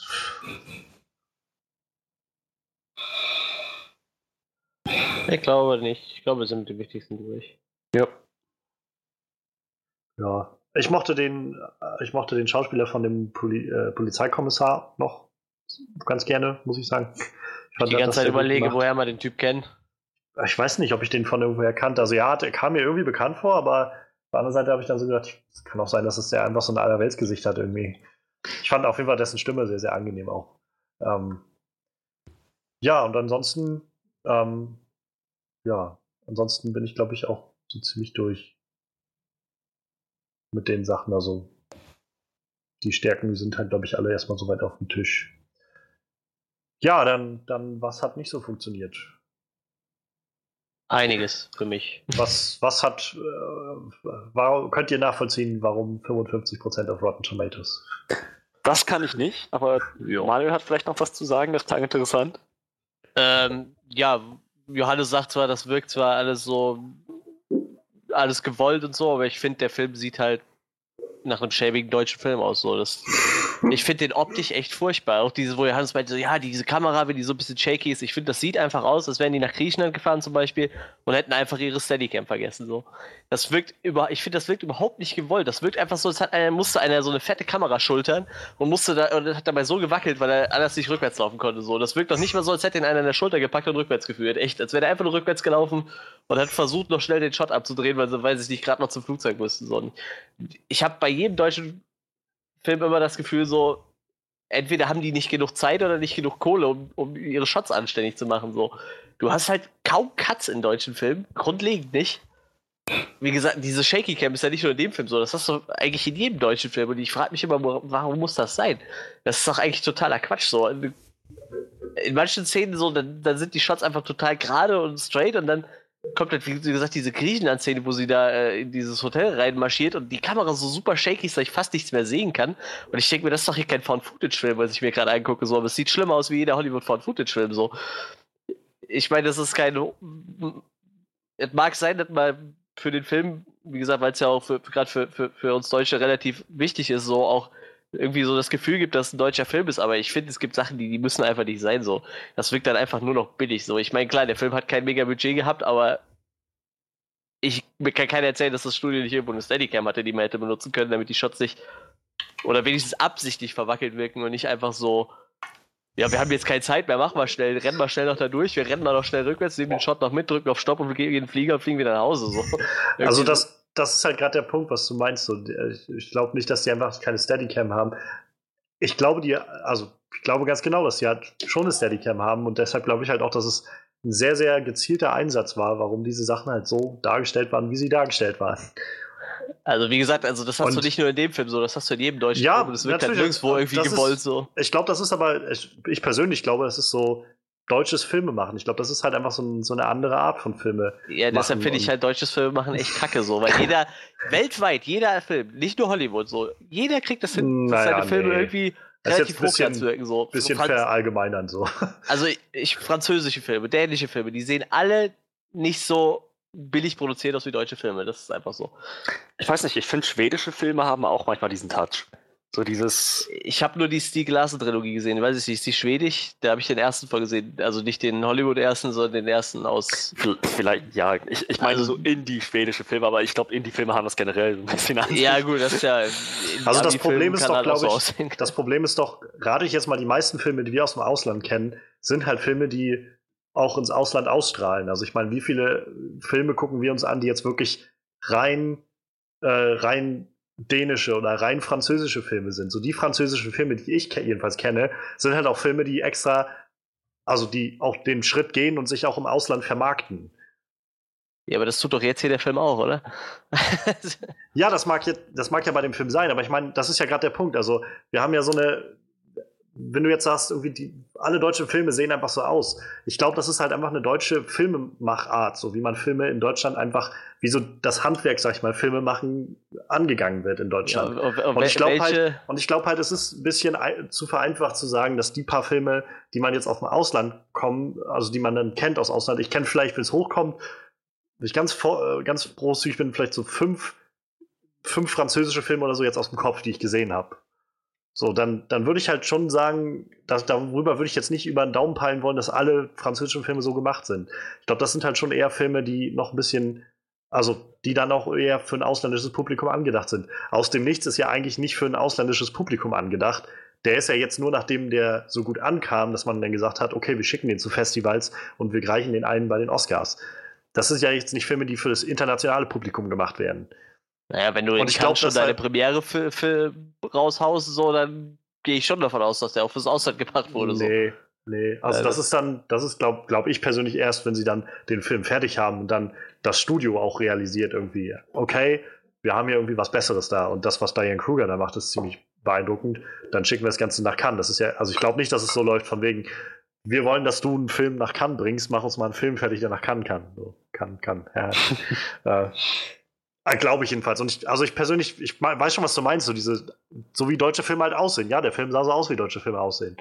Das Ding ist halt nur, mich stört das zum Beispiel nicht, wenn der Film halt sehr, sehr, dadurch halt so eine sehr, sehr ehrliche Schiene hinkriegt. Mich würde es halt mehr stören, wenn ich halt so einen Film sehe, der, der versucht irgendwie mir halt einen Avengers zu verkaufen und dann aber so aussieht. Ja, aber das würde mich mehr stören. Für, für, für mich wirkt es halt überhaupt nicht gewollt so. Es wirkt halt einfach nur so wie äh, gewollt und nicht gekonnt, eher so, weißt du? So, äh, wenn man sowas als Stilmittel benutzt, aber es nicht wie ein Stilmittel rüberkommt. Ja, die, die Frage ist ja dann, glaube ich, einfach viel mehr, sind wir dann einfach nur zu sehr gewöhnt an halt die amerikanische Art und Weise, Filme zu machen? Oder also ist es irgendwie legitim zu sagen, das ist halt der Standard und alles andere, was nicht, was nicht so ist, ist halt nicht so gut? Oder ja, oder es ist halt einfach, dass irgendwie auch diese Art Filme zu machen irgendwie einen legitimen Status hat. So. Ich, ich also denke halt immer, Deutschland, Deutschland war halt mal eine sehr große Filmnation. Das ist aber auch schon gut 30, 40 Jahre her. Ne? Das muss man halt auch mal sehen. So. Ich weiß nicht, woran es liegt, aber mir, mir, im Moment bin ich der Meinung, es liegt halt, entweder liegt es halt an mangelnder Filmförderung, was ich Deutschland auch unterstellt. Zum Beispiel, ich komme ja, aus Rheinland-Pfalz. In Rheinland-Pfalz gibt es nicht mal eine Filmförderung. Also in Rheinland-Pfalz der gibt es grundsätzlich wenig, habe ich mal gelesen. Also der Großteil ja, wird heutzutage über die, Radio, über die Fernsehsender übernommen, was kein gutes ja, ja, aber wie gesagt, NRW und ich glaube, wer war noch daran beteiligt, jetzt Schleswig-Holstein oder so, ich, ich weiß es gar nicht mehr, oder irgendwer, die haben auf jeden Fall eine, aber wie gesagt, Rheinland-Pfalz hat zum Beispiel überhaupt nichts in die Richtung, ne? Es gibt ja. keine Filmförderung in Rheinland-Pfalz. Ich glaube, in Mecklenburg auch nicht. Und äh, ich frage mich halt manchmal, ob es halt auch dem geschuldet ist, dass deutsche Filme so aussehen, wie sie aussehen, so halt. Weil ich, ich weiß nicht, was für ein Budget zum Beispiel das Boot damals hat, aber wenn du dir den Film anguckst, das ist ein Epos so, ne? Und das ist halt auch ein deutscher Film so. Und heutzutage, finde ich, sehen die deutschen Filme halt so. Ich bin ja ein Riesenfan von Who Am I und äh, das Experiment, aber die sind halt auch vom Stil her schon komplett anders wie alle anderen deutschen Filme. Naja, das, ne? Ich finde, das ist so ein bisschen wie. Ich habe halt früher immer gedacht, zum Beispiel hier Der Schuh des Manitou. War mal so ein Film, wo ich gedacht habe, irgendwie, ja, das ist doch was voll, voll Modernes und anderes und so. Der sieht halt aus wie ein Hollywood-Film, weil, weil Michael Bulli Herbig halt da irgendwie Wert drauf gelegt hat, das Ganze mit solchen Maßstäben zu machen und so mit filmischen. Ja, aber da war Mitteln wahrscheinlich halt so halt auch das äh, Budget da, ne? Sicher, sicher. Aber also das während ich das halt früher, also ich finde das auch heute noch ziemlich cool. Ich denke halt nur so, muss ich das jetzt für mich als rein als Standard irgendwie ansetzen und sagen, wenn ich, wenn das halt nicht so aussieht, wie es halt aussieht in den Hollywood-Filmen oder in, äh, in der Schule des Manitou, dann ist es halt nicht gut. Oder muss, also ich für mich jedenfalls habe für mich dann irgendwann diese Entscheidung getroffen, das einfach so als, als schon eigenständiges Mittel irgendwie zu akzeptieren und auch zu sagen, das ist jetzt nur eine, eine, andere Art, Filme zu machen, eine andere Art und Weise, wie das funktioniert und vor allem auch, ja, eine andere Handhabung dahinter und naja, und man, das heißt ja jetzt nicht, dass man das nicht trotzdem gut einsetzen kann, so zu seinen Stärken. Also. Ja, wie gesagt, ich, ich äh, ich sage jetzt einfach mal, das liegt jetzt nicht unbedingt daran, dass äh, irgendwer da sein Handwerk nicht versteht. Gehen wir einfach mal davon aus, liegt am Geld, aber meiner Meinung nach ist das.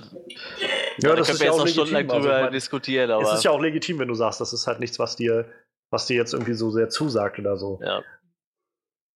Ich, ich könnte aber auch noch weitermachen mit dem, ich wollte halt einfach tun ich wollte, ich wollte einfach nur sagen, es ist vielleicht, es ist vielleicht ein bisschen zu einfach zu sagen, da können Leute ihren Job einfach nicht. So.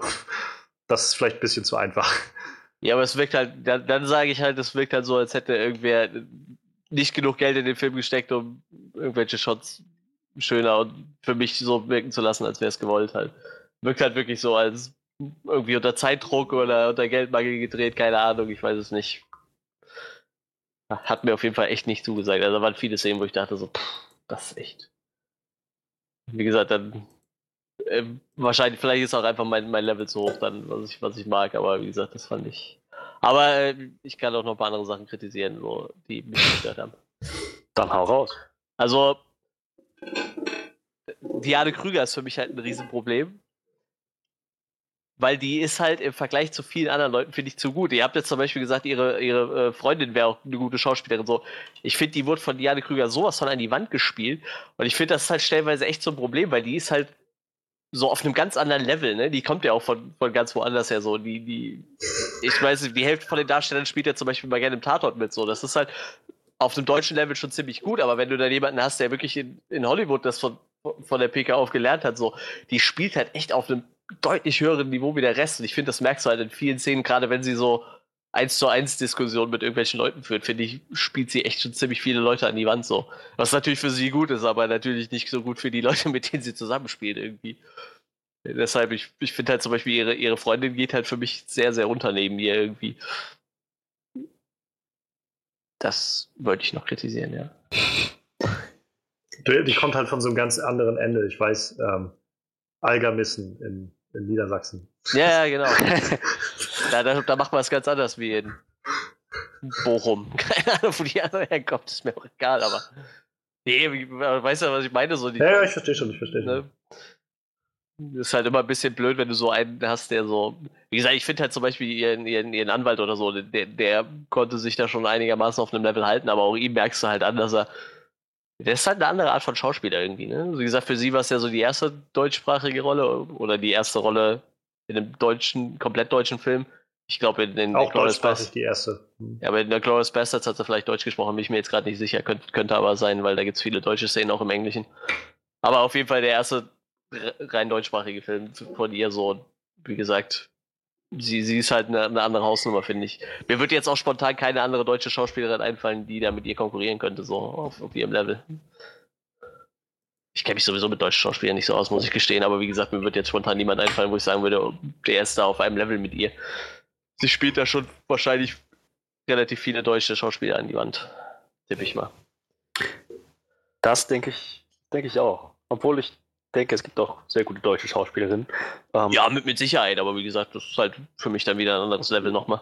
Wenige haben das, haben so Hollywood-Niveau, das stimmt. Oh. Das, das, das ist wahr. Wenn du mich fragst, das war. Es gibt, gibt ja so ein paar, paar männliche Hauptdarsteller, die halt auch vom deutschen Film kommen und in Hollywood auch ein bisschen Fuß fassen, so, ne? Zum Beispiel unser äh, General Simo oder so. Äh, ähm, aber. Nee. ich finde, der ist wieder so ein Paradebeispiel für mich, die deutsche Schauspieler mit gegenüber Hollywood-Schauspielern völlig verblassen. Finde ich immer gar nicht. Ich finde, find, also Daniel sehr, sehr fand ich auch okay, ja, den fand ich auch ziemlich gut. Wen ich zum Beispiel nicht so geil finde, ist äh, Moritz Bleibtreu. Also der ist halt in Deutschland sehr gut so, aber ja. der hat ja auch so ein paar Hollywood-Rollen und da fand ich ihn, finde ich ihn halt auch nicht so geil. Der, ich finde, der stinkt auch ein bisschen ab. Und Till Schweiger ist halt, der hat halt auch so ein paar Hollywood-Rollen, aber der ist halt auch, äh, ich finde den auch, den finde ich halt in Deutschland auch nicht gut so. Ich weiß nicht, warum der so einen guten Ruf hier hat. nach Hollywood aber, geschafft hat, ist mir ein Rätsel.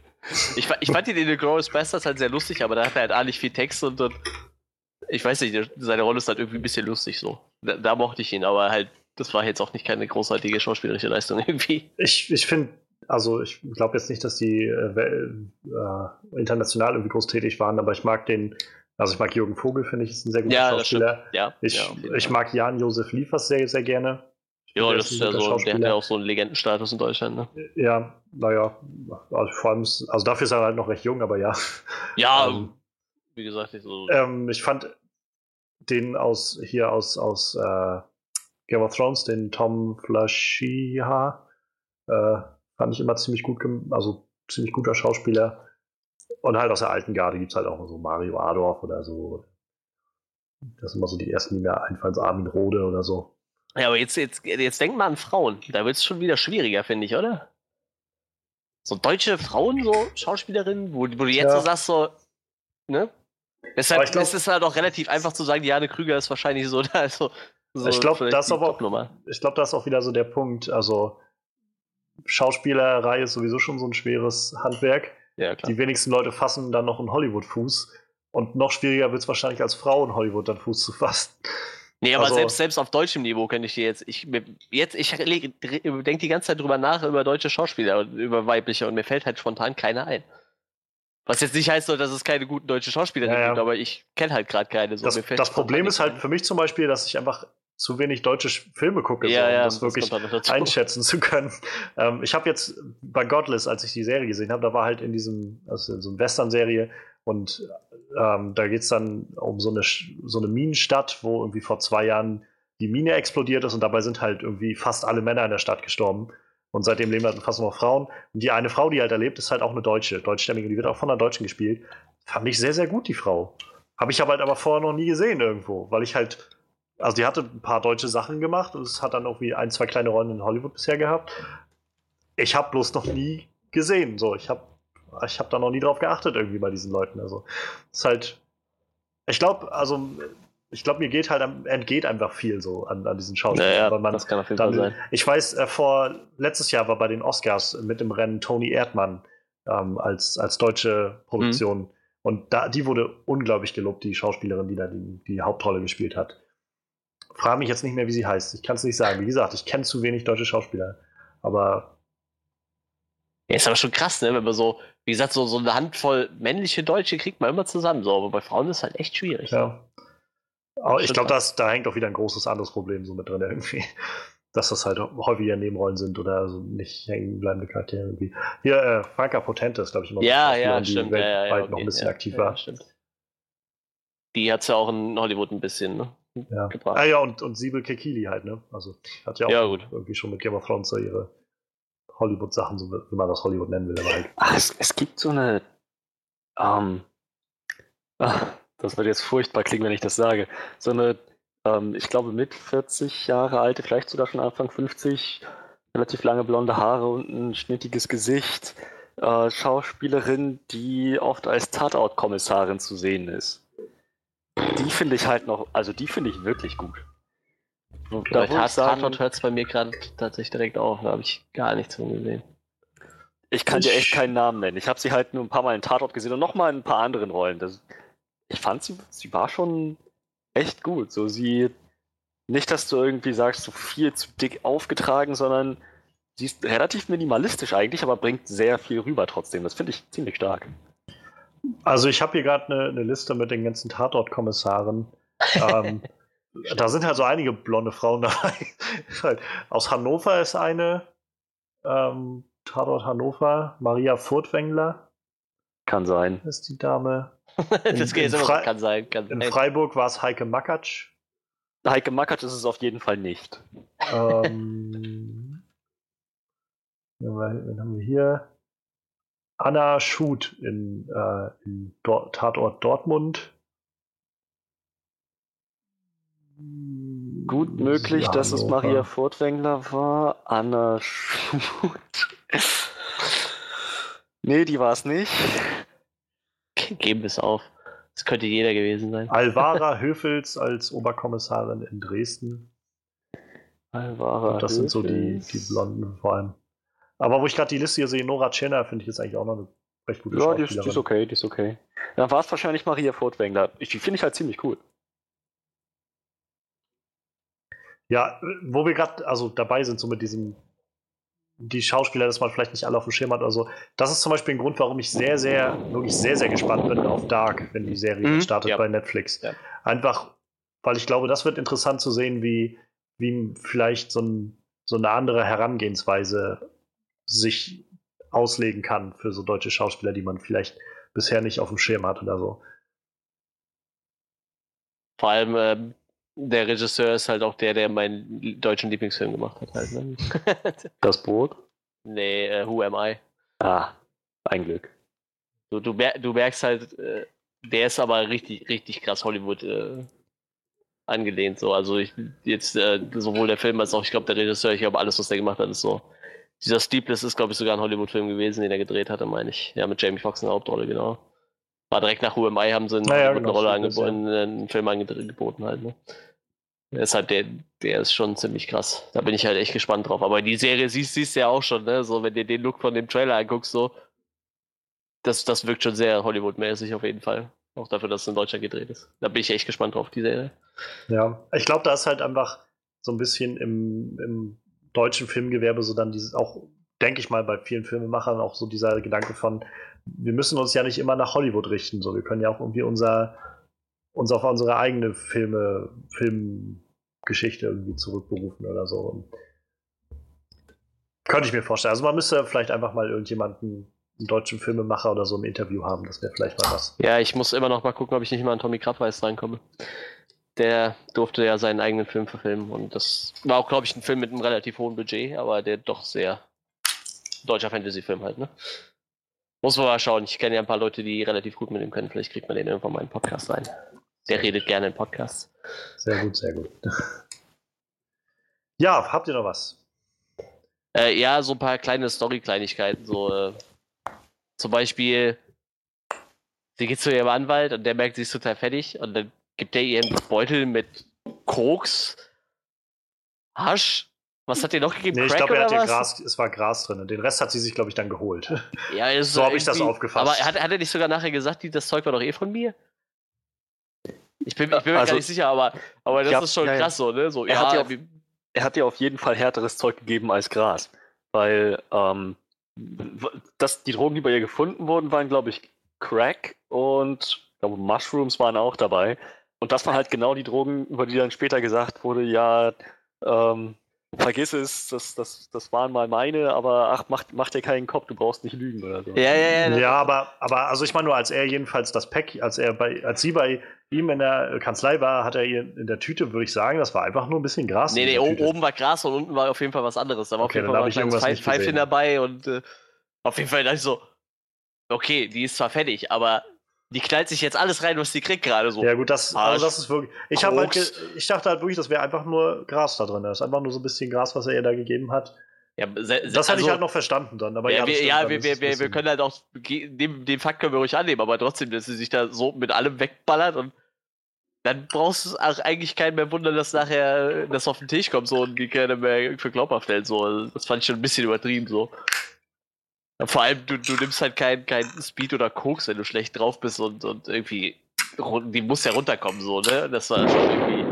Aber wie gesagt, das ist jetzt so ein bisschen meckern auf hohem Niveau, aber das fand ich schon ein bisschen, bisschen sehr absurd irgendwie. Und ich fand äh, so, so ein paar von diesen Nebendarstellern, die waren schon sehr, sehr klischeehaft irgendwie. Klar willst du vielleicht irgendwie so, so einen normal deutschen Bürger vermitteln und irgendwie alle Schichten ein bisschen durchgeben, aber du guckst, die gehen halt so in seine Anwalts, in sein, sein äh, Steuerbüro oder was er da hatte, ihr Mann, und dann so, reden die nur mit Alter und Digger? Ich dachte, was ist das denn? Das sind Leute, die über 40 sind, die reden und ich höre so, Alter, Digger, Aminakuim. Ich dachte, was, ist- was soll das so? Oder auch ihr, ähm, nennen wir ihn mal Stiefvater, ich glaube, es war nur der Freund von der Mutter, aber so ein Typ, der einfach die, die ganze Zeit da sitzt, nichts sagt, eine Bierdose aufmacht und ein Bier wegzieht. Morgens, mittags, abends, so. Das war so ein richtiger Klischee deutscher Stiefvater, habe ich so das Gefühl. Weißt du, so? Ich fand das aber eigentlich sehr, sehr stark, dass er dann halt derjenige war, der, obwohl er so, so zurückhaltend war, also hat ja, das so die, jedenfalls ja, gedeutet, die, die, so als das, was er nachher gesagt hat, auf jeden halt Fall, nicht- fand ich auch super. der halt nicht wusste, wie er damit umgehen soll mit dieser Situation. Der hat einfach so, keine Ahnung, bevor ich jetzt irgendwie was Falsches sage, sitze ich jetzt, bin ich halt einfach sozusagen anwesend und dann war, also so habe ich das wahrgenommen und dann halt dieser eine Moment, wo er dann halt gesagt hat, wir gehen jetzt so und das war halt dann, fand ich eigentlich ein toller Moment. Nee, das stimmt. Ich fand den Charakter jetzt auch nicht so, also so das, was er getan hat, war okay so, aber das war schon ein sehr klischeehafter Charakter, oder? Er sitzt ja wirklich da so, du hast so das Gefühl, du sitzt gerade am Frühstückstisch, irgendwoher zieht er so eine Bierdose, zieht sich ein Bier rein. Nächste Szene sitzt er auf der Couch, macht sich eine Dose auf, zieht sich ein Bier rein. Dann sitzt er mit ihr auf der Couch und sagt so, hast du ein Bier für mich? Ja, kein Problem. Macht sich ein Bier auf und ihr auch rein. So, das, das war schon so ein richtiger Klischee-Stiefvater, weißt du so? So, so der Typ, der einfach nur so zu Hause auf der Couch ist, so total entspannt, nachdem die Mutter so auf den letzten Freund keinen Bock mehr hatte und sich so dann einfach so schön immer so seine Biere reinzieht irgendwie. Ein bisschen was ist da dran, muss ich sagen. Also ich habe es jetzt nicht als wirklich störend empfunden, aber jetzt, jetzt wo du sagst, ja, das, das war ein etwas Stereotyp. Ja, wie gesagt, und halt finde ich halt die, die, die zwei Leute, die da bei ihm in der, in der in der Steuerberater-Dings da saßen und die nur Alter und Digger gesagt haben, irgendwie nach jedem Satz.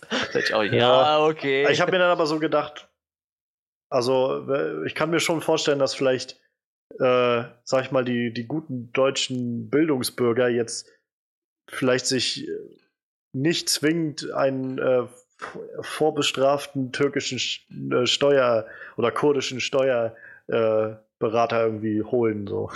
Ja, ich kann, nee, also ich kann, konnte mir schon vorstellen, dass das so, ohne dass, es klingt vielleicht schon wieder sehr, sehr stereotyp, aber also das einfach so zu sagen, aber ich kann mir schon vorstellen, dass es halt, dass er vielleicht eher die Anlaufstelle ist für eben diesen Teil der sozialen Schicht, so, der halt da aufschlägt bei ihm.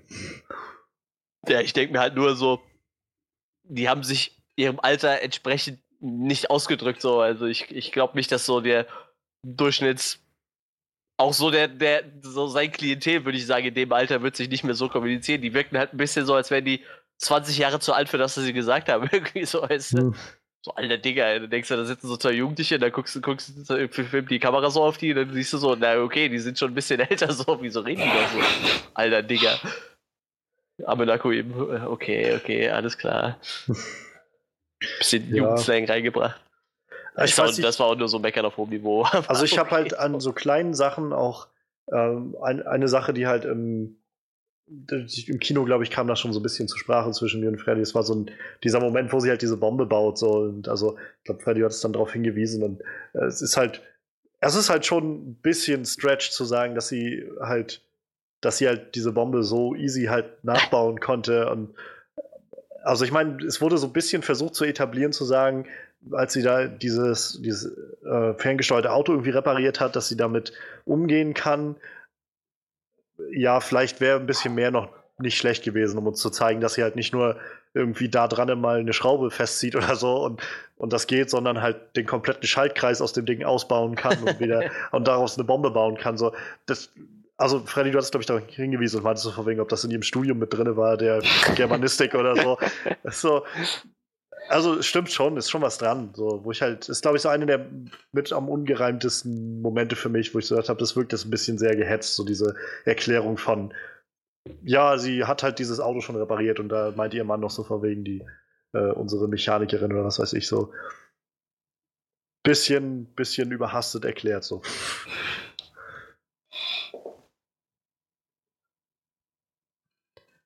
Ja. Ja, also definitiv. Ähm, Mensch, irgendwas wollte ich zum Pacing auch noch sagen. Ach, jetzt ist es mir entfallen. So Mist. Ähm, ich meinte. Ach nee, das war eine Sache, die ich gut fand. Zu spät. Mochte, mo, mo, mochte, mochte halt, wie das am Anfang so relativ schnell doch umgesprungen ist vom Ton, von der Dichte des Plots, aber das ist halt, denke ich mal, auch gerade der Punkt, sozusagen, aus dem Nichts ist plötzlich das Leben komplett verändert. Das hat für mich gut funktioniert. Okay, das heißt, dazu hatte ich nichts weiter zu sagen, was zu bemängeln wäre. Ähm, ich, ich, ich hau mal einfach raus, wo ich glaube, dass das hier jetzt nicht auf wirklich Anklang stoßen wird. Ähm, ich fand halt, also der, der, der Charakter, Danilo, wie er, wie er geschrieben war, die Dialoge, war halt alles gut. Daran habe ich nichts aufzusetzen. Ich fand halt den Schauspieler überwiegend wirklich, wirklich nicht gut. So, so richtig aufgesetzt, wo du halt merkst, ach Mensch, was, den hättet ihr echt nicht besser casten können oder hätte sich nicht ein bisschen mehr anstrengen können. Das wirkte echt so wie, ach, ich weiß nicht, jo, ich versuche 2% besser zu sein, als man es in der Telenovela sonst sieht, aber auch wirklich nur 2%. So ungefähr kam das für mich rüber. Es war halt, war halt echt gut, wenn ihr mich fragt. Er hatte so Momente, gerade im, im, im Gerichtsprozess, wo er dann ein bisschen aus sich rauskommen konnte und dann, wo ich dann dachte, okay, ja, das kaufe ich ihm jetzt ab. Aber ansonsten diese, diese Gespräche, die er mit, mit, mit Katja hatte, so, ja, und dann werde ich dir in den Dreck ficken. Ja, total, weißt du, weil nämlich genau so. Also ich dachte so, boah, das, das, das, das reißt mich jetzt gerade ein bisschen raus. Aber wie gesagt, ihr scheint ihn ja wirklich gemocht zu haben als Schauspieler, deswegen meinte ich so, ich glaube, damit stehe ich hier allein. Ja, ich fand ihn tatsächlich gut. Ja, also für mich hat das halt auch ziemlich, also wirklich sehr, sehr gut funktioniert, was er da gemacht hat. Tja, ich werde ihm trotzdem Punkte dafür abziehen, den Film, also. Ich wollte es nochmal Das ist völlig dir überlassen. Also. Ja, also ich habe halt noch mal was, was so man im Großen und Ganzen vielleicht noch sagen kann, ist so. Ich glaube, eine Sache, warum ich den Film halt so im ersten Moment sehr, sehr positiv bewertet habe, ist halt vor allem dieser vor dem Hintergrund mit den mit den äh, NSU-Morden und so. Und was ich dann auch so ein bisschen nochmal realisiert oder reflexiert habe, als ich dann so ein paar, so die Meldungen bei Rotten Tomatoes oder sowas gelesen habe, wenn man das mal ausblendet so und versucht, sich da davon mal loszusprechen, dass wir halt irgendwie sofort diese Verbindung dazu haben, dann ist das halt ein Film, der eigentlich nicht viel neu macht. So. Das ist halt einfach nur, also in Anführungszeichen nur halt irgendwie ein, ein Drama, was sich so um so einen, so einen Gerichtsprozess spinnt und ja, so, das ist jetzt nicht zwingend schlimm, so ich, also ich versuche mir immer bloß noch gerade zu erklären, wo halt diese, diese Rotten Tomatoes Wertung herkommt. Ich meine, es sind auch nicht so viele Bewertungen dabei, muss man auch sagen. Es ist jetzt nicht so, dass das irgendwie hunderte Bewertungen sind. Ich meine, es ist was in den, ich kann es nochmal kurz aufmachen. Ich meine, es war was irgendwie in den 20ern oder so, also 25, 29 Bewertungen oder sowas. 29, ja. 16 äh, halt Fresh und 13 Rotten. Und ich glaube halt, also ich glaube, warum dieser Film so viel Gewicht zum Beispiel für mich herstellt, ist einfach wirklich diese, dieser Bezug zu diesem NSU-Morden, der da sofort bei mir da ist und der auch am Schluss nochmal dann irgendwie kurz gegeben wird.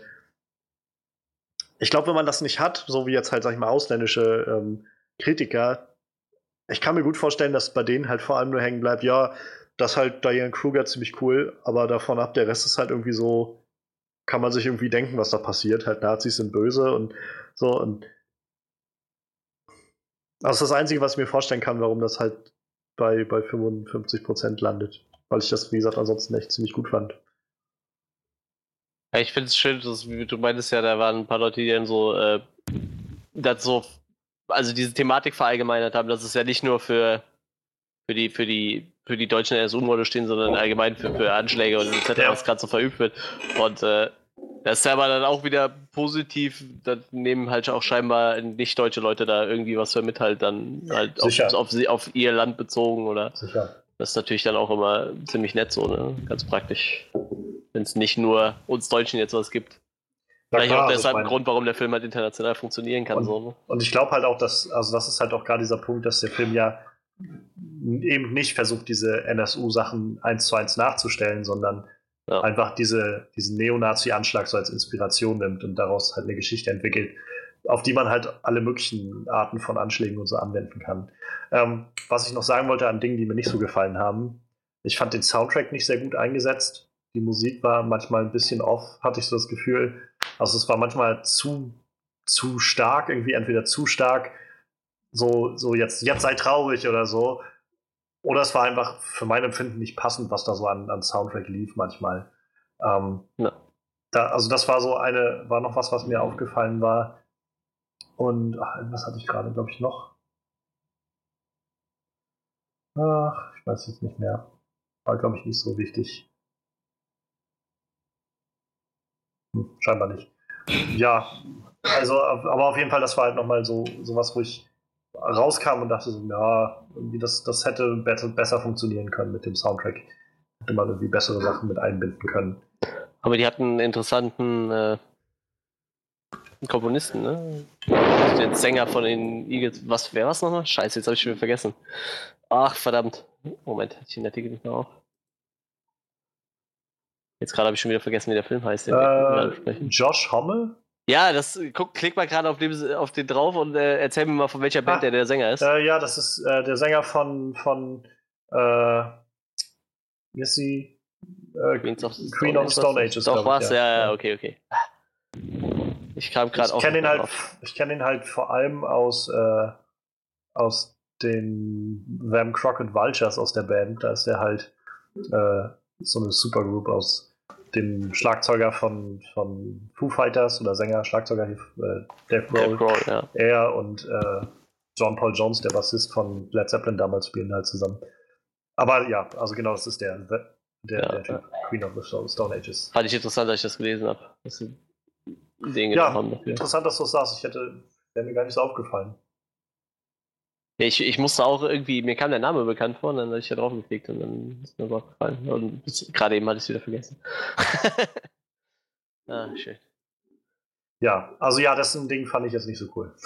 Nee, das stimmt. Das erklärt vielleicht auch, warum ein Song von äh, Queen of the Stone Ages irgendwo da drin war. ja, Ja. Ja. Ich denke, wenn wir dann sonst soweit, soweit durch sind, dann lasst uns doch zum Resümee kommen und das Ganze zum Abschluss bringen. Wer möchte gerne anfangen? ja dann, dann fange ich doch mal an. Ich glaube, ich fange eigentlich selten an. Ähm,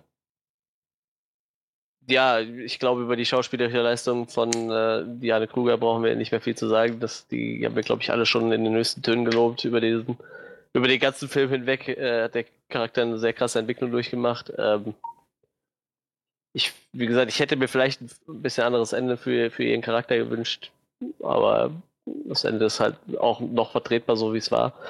Ähm, ich, ich mochte, wie gesagt, noch ein paar andere Leute aus dem Cast, die haben mich echt überzeugt. Vor allem viele Schauspieler, die ich bis dahin gar nicht kannte. Ich glaube, ich kannte eigentlich überhaupt niemanden aus diesem Film, außer die Hanne Kruger, wenn ich ehrlich bin. Die haben mir alle nichts gesagt. Wie gesagt, äh, ich weigere mich sehr oft deutsche Filme zu gucken. Ähm, ich finde, ich find, der, der Film ist halt gerade in der aktuellen Zeit sehr wichtig. Ähm, nicht mal, weil dieser NSU-Prozess noch läuft, auch weil halt allgemein äh, gerade noch sehr viel Unfug getrieben wird mit Flüchtlingsheimen etc. Ich meine, wir können ja alle Nachrichten lesen, so, ne? Es soll jetzt nicht runterkochen, dass wir auch genug islamistisch motivierte Scheiße am Laufen haben, aber wie gesagt, in Deutschland läuft halt schon ein echt kranker Film ab, der vor allem echt die falschen Leute trifft, meistens. Und äh, ich finde, gerade deshalb ist der Film halt echt wichtig, so auch wenn Leute halt das nicht unbedingt verfolgen, was da so alles abgeht. Der Film, der kann halt, ich glaube, der ist wichtig, um einige Leute wachzurütteln, so habe ich so das Gefühl. Und äh, wie gesagt, das ist halt sehr schön, schön, eine schöne Geschichte kann man nicht sagen, aber Ja. dieses Thema halt gut verarbeitet in, in einer eigenständigen Story, die halt nicht unbedingt mit den NSU-Morden direkt zusammenhängt, aber schon in eine ähnliche Richtung geht. Man merkt ja schon, er hat sich sehr, sehr stark an vielen Sachen aus diesem Prozess ähm, hat er sich inspirieren lassen, auch zum Beispiel die, diese kalte Haltung von, von den Angeklagten, die einfach den ganzen Film fast nichts gesagt haben, während der ganzen Verhandlung nichts gesagt haben.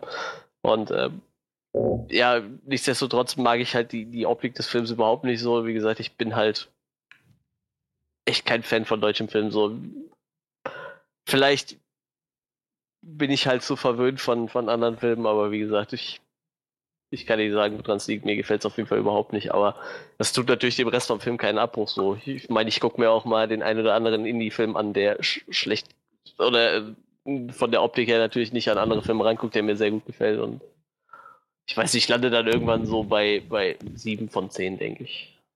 Ja, 7 von 10. Tja, ähm. Oh, Entschuldige, das tut mir leid. Das ist mir, glaube ich, noch nie passiert, dass ich im Podcast so richtig laut herzhaft gegähnt habe für alle zu hören mitten in der Aufnahme. Nein.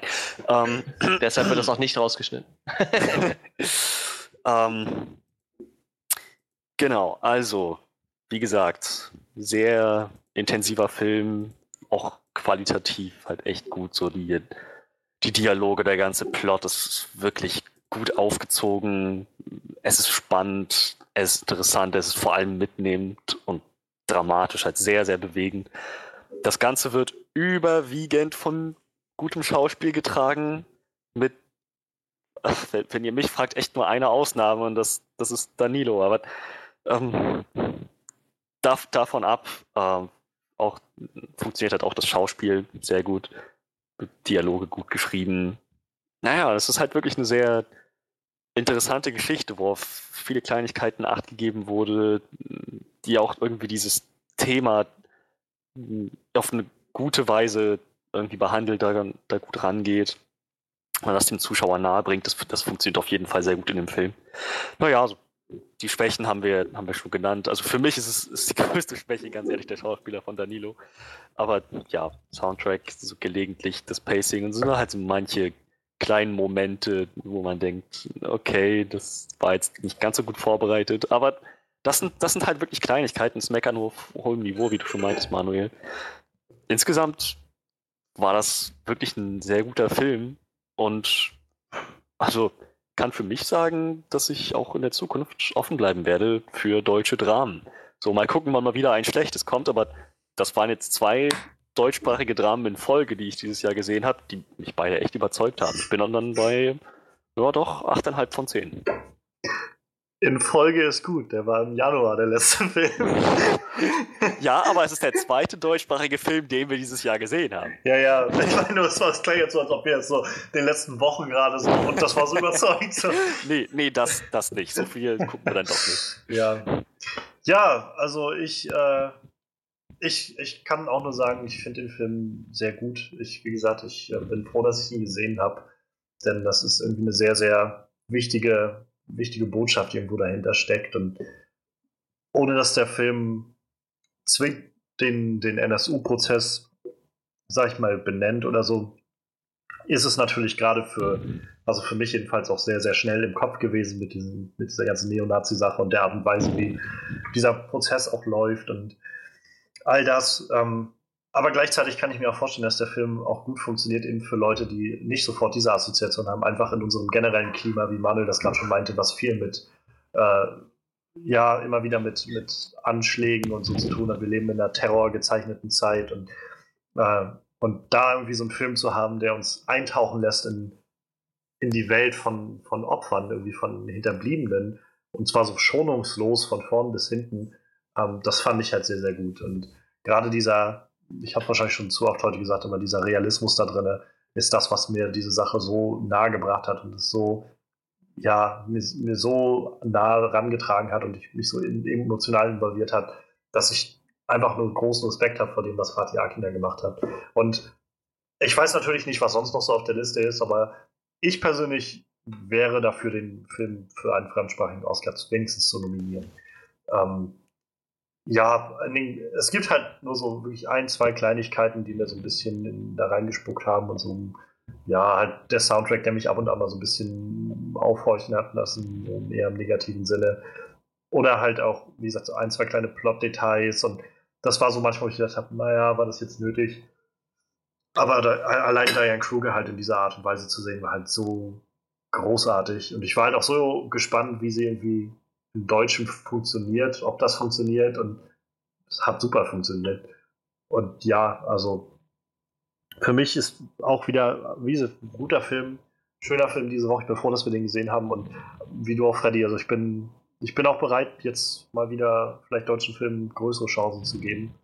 Und, äh, oder ich glaube halt vielmehr, dass ich vielleicht in den, in den letzten Jahren gezeichnet von Sachen wie, weiß ich, 1, äh, Sat 1 Event, Event, Film, Film, Event und äh, Til Schweiger oder so viel zu voreingenommen bin, ähm, als dass ich, also wodurch ich halt viel zu viele potenziell gute Filme, kleinere deutsche Filme oder so verpasst habe. Und äh, insofern hoffe ich, dass ich da vielleicht ein bisschen mehr was aufholen kann, denn der Film hat mir gezeigt, dass das, äh, dass es geht, dass solche Filme gut funktionieren können. Ähm, ja, und insofern bin ich bei auch 8,5, denn ich finde, das war wieder ein wirklich, wirklich guter Film. Ja, so viel zu unserer Wertung. Wir würden aber vor allem auch gerne wissen, was ihr, ja genau, ihr, die ihr gerade zuhört, von dem Film haltet.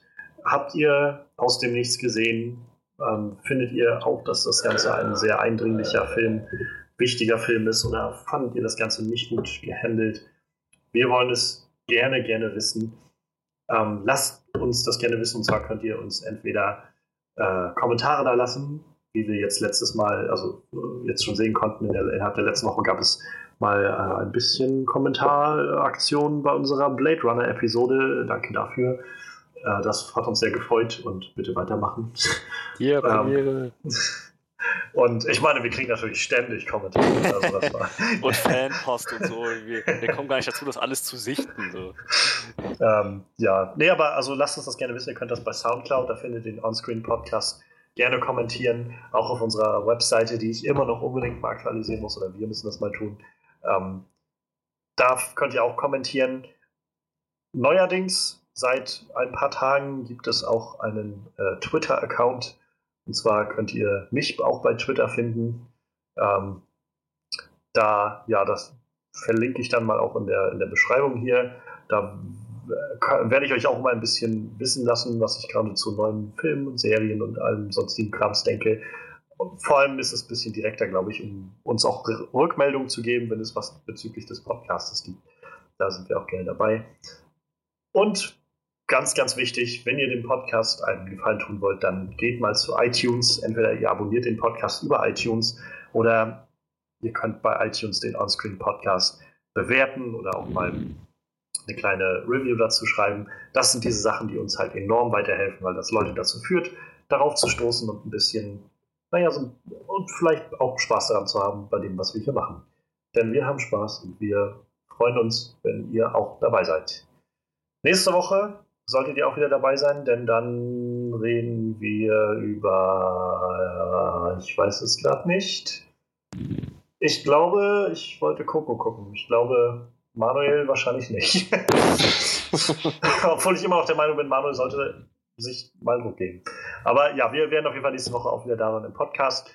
Ähm, wir, wir schauen mal, was dann auf dem Plan steht.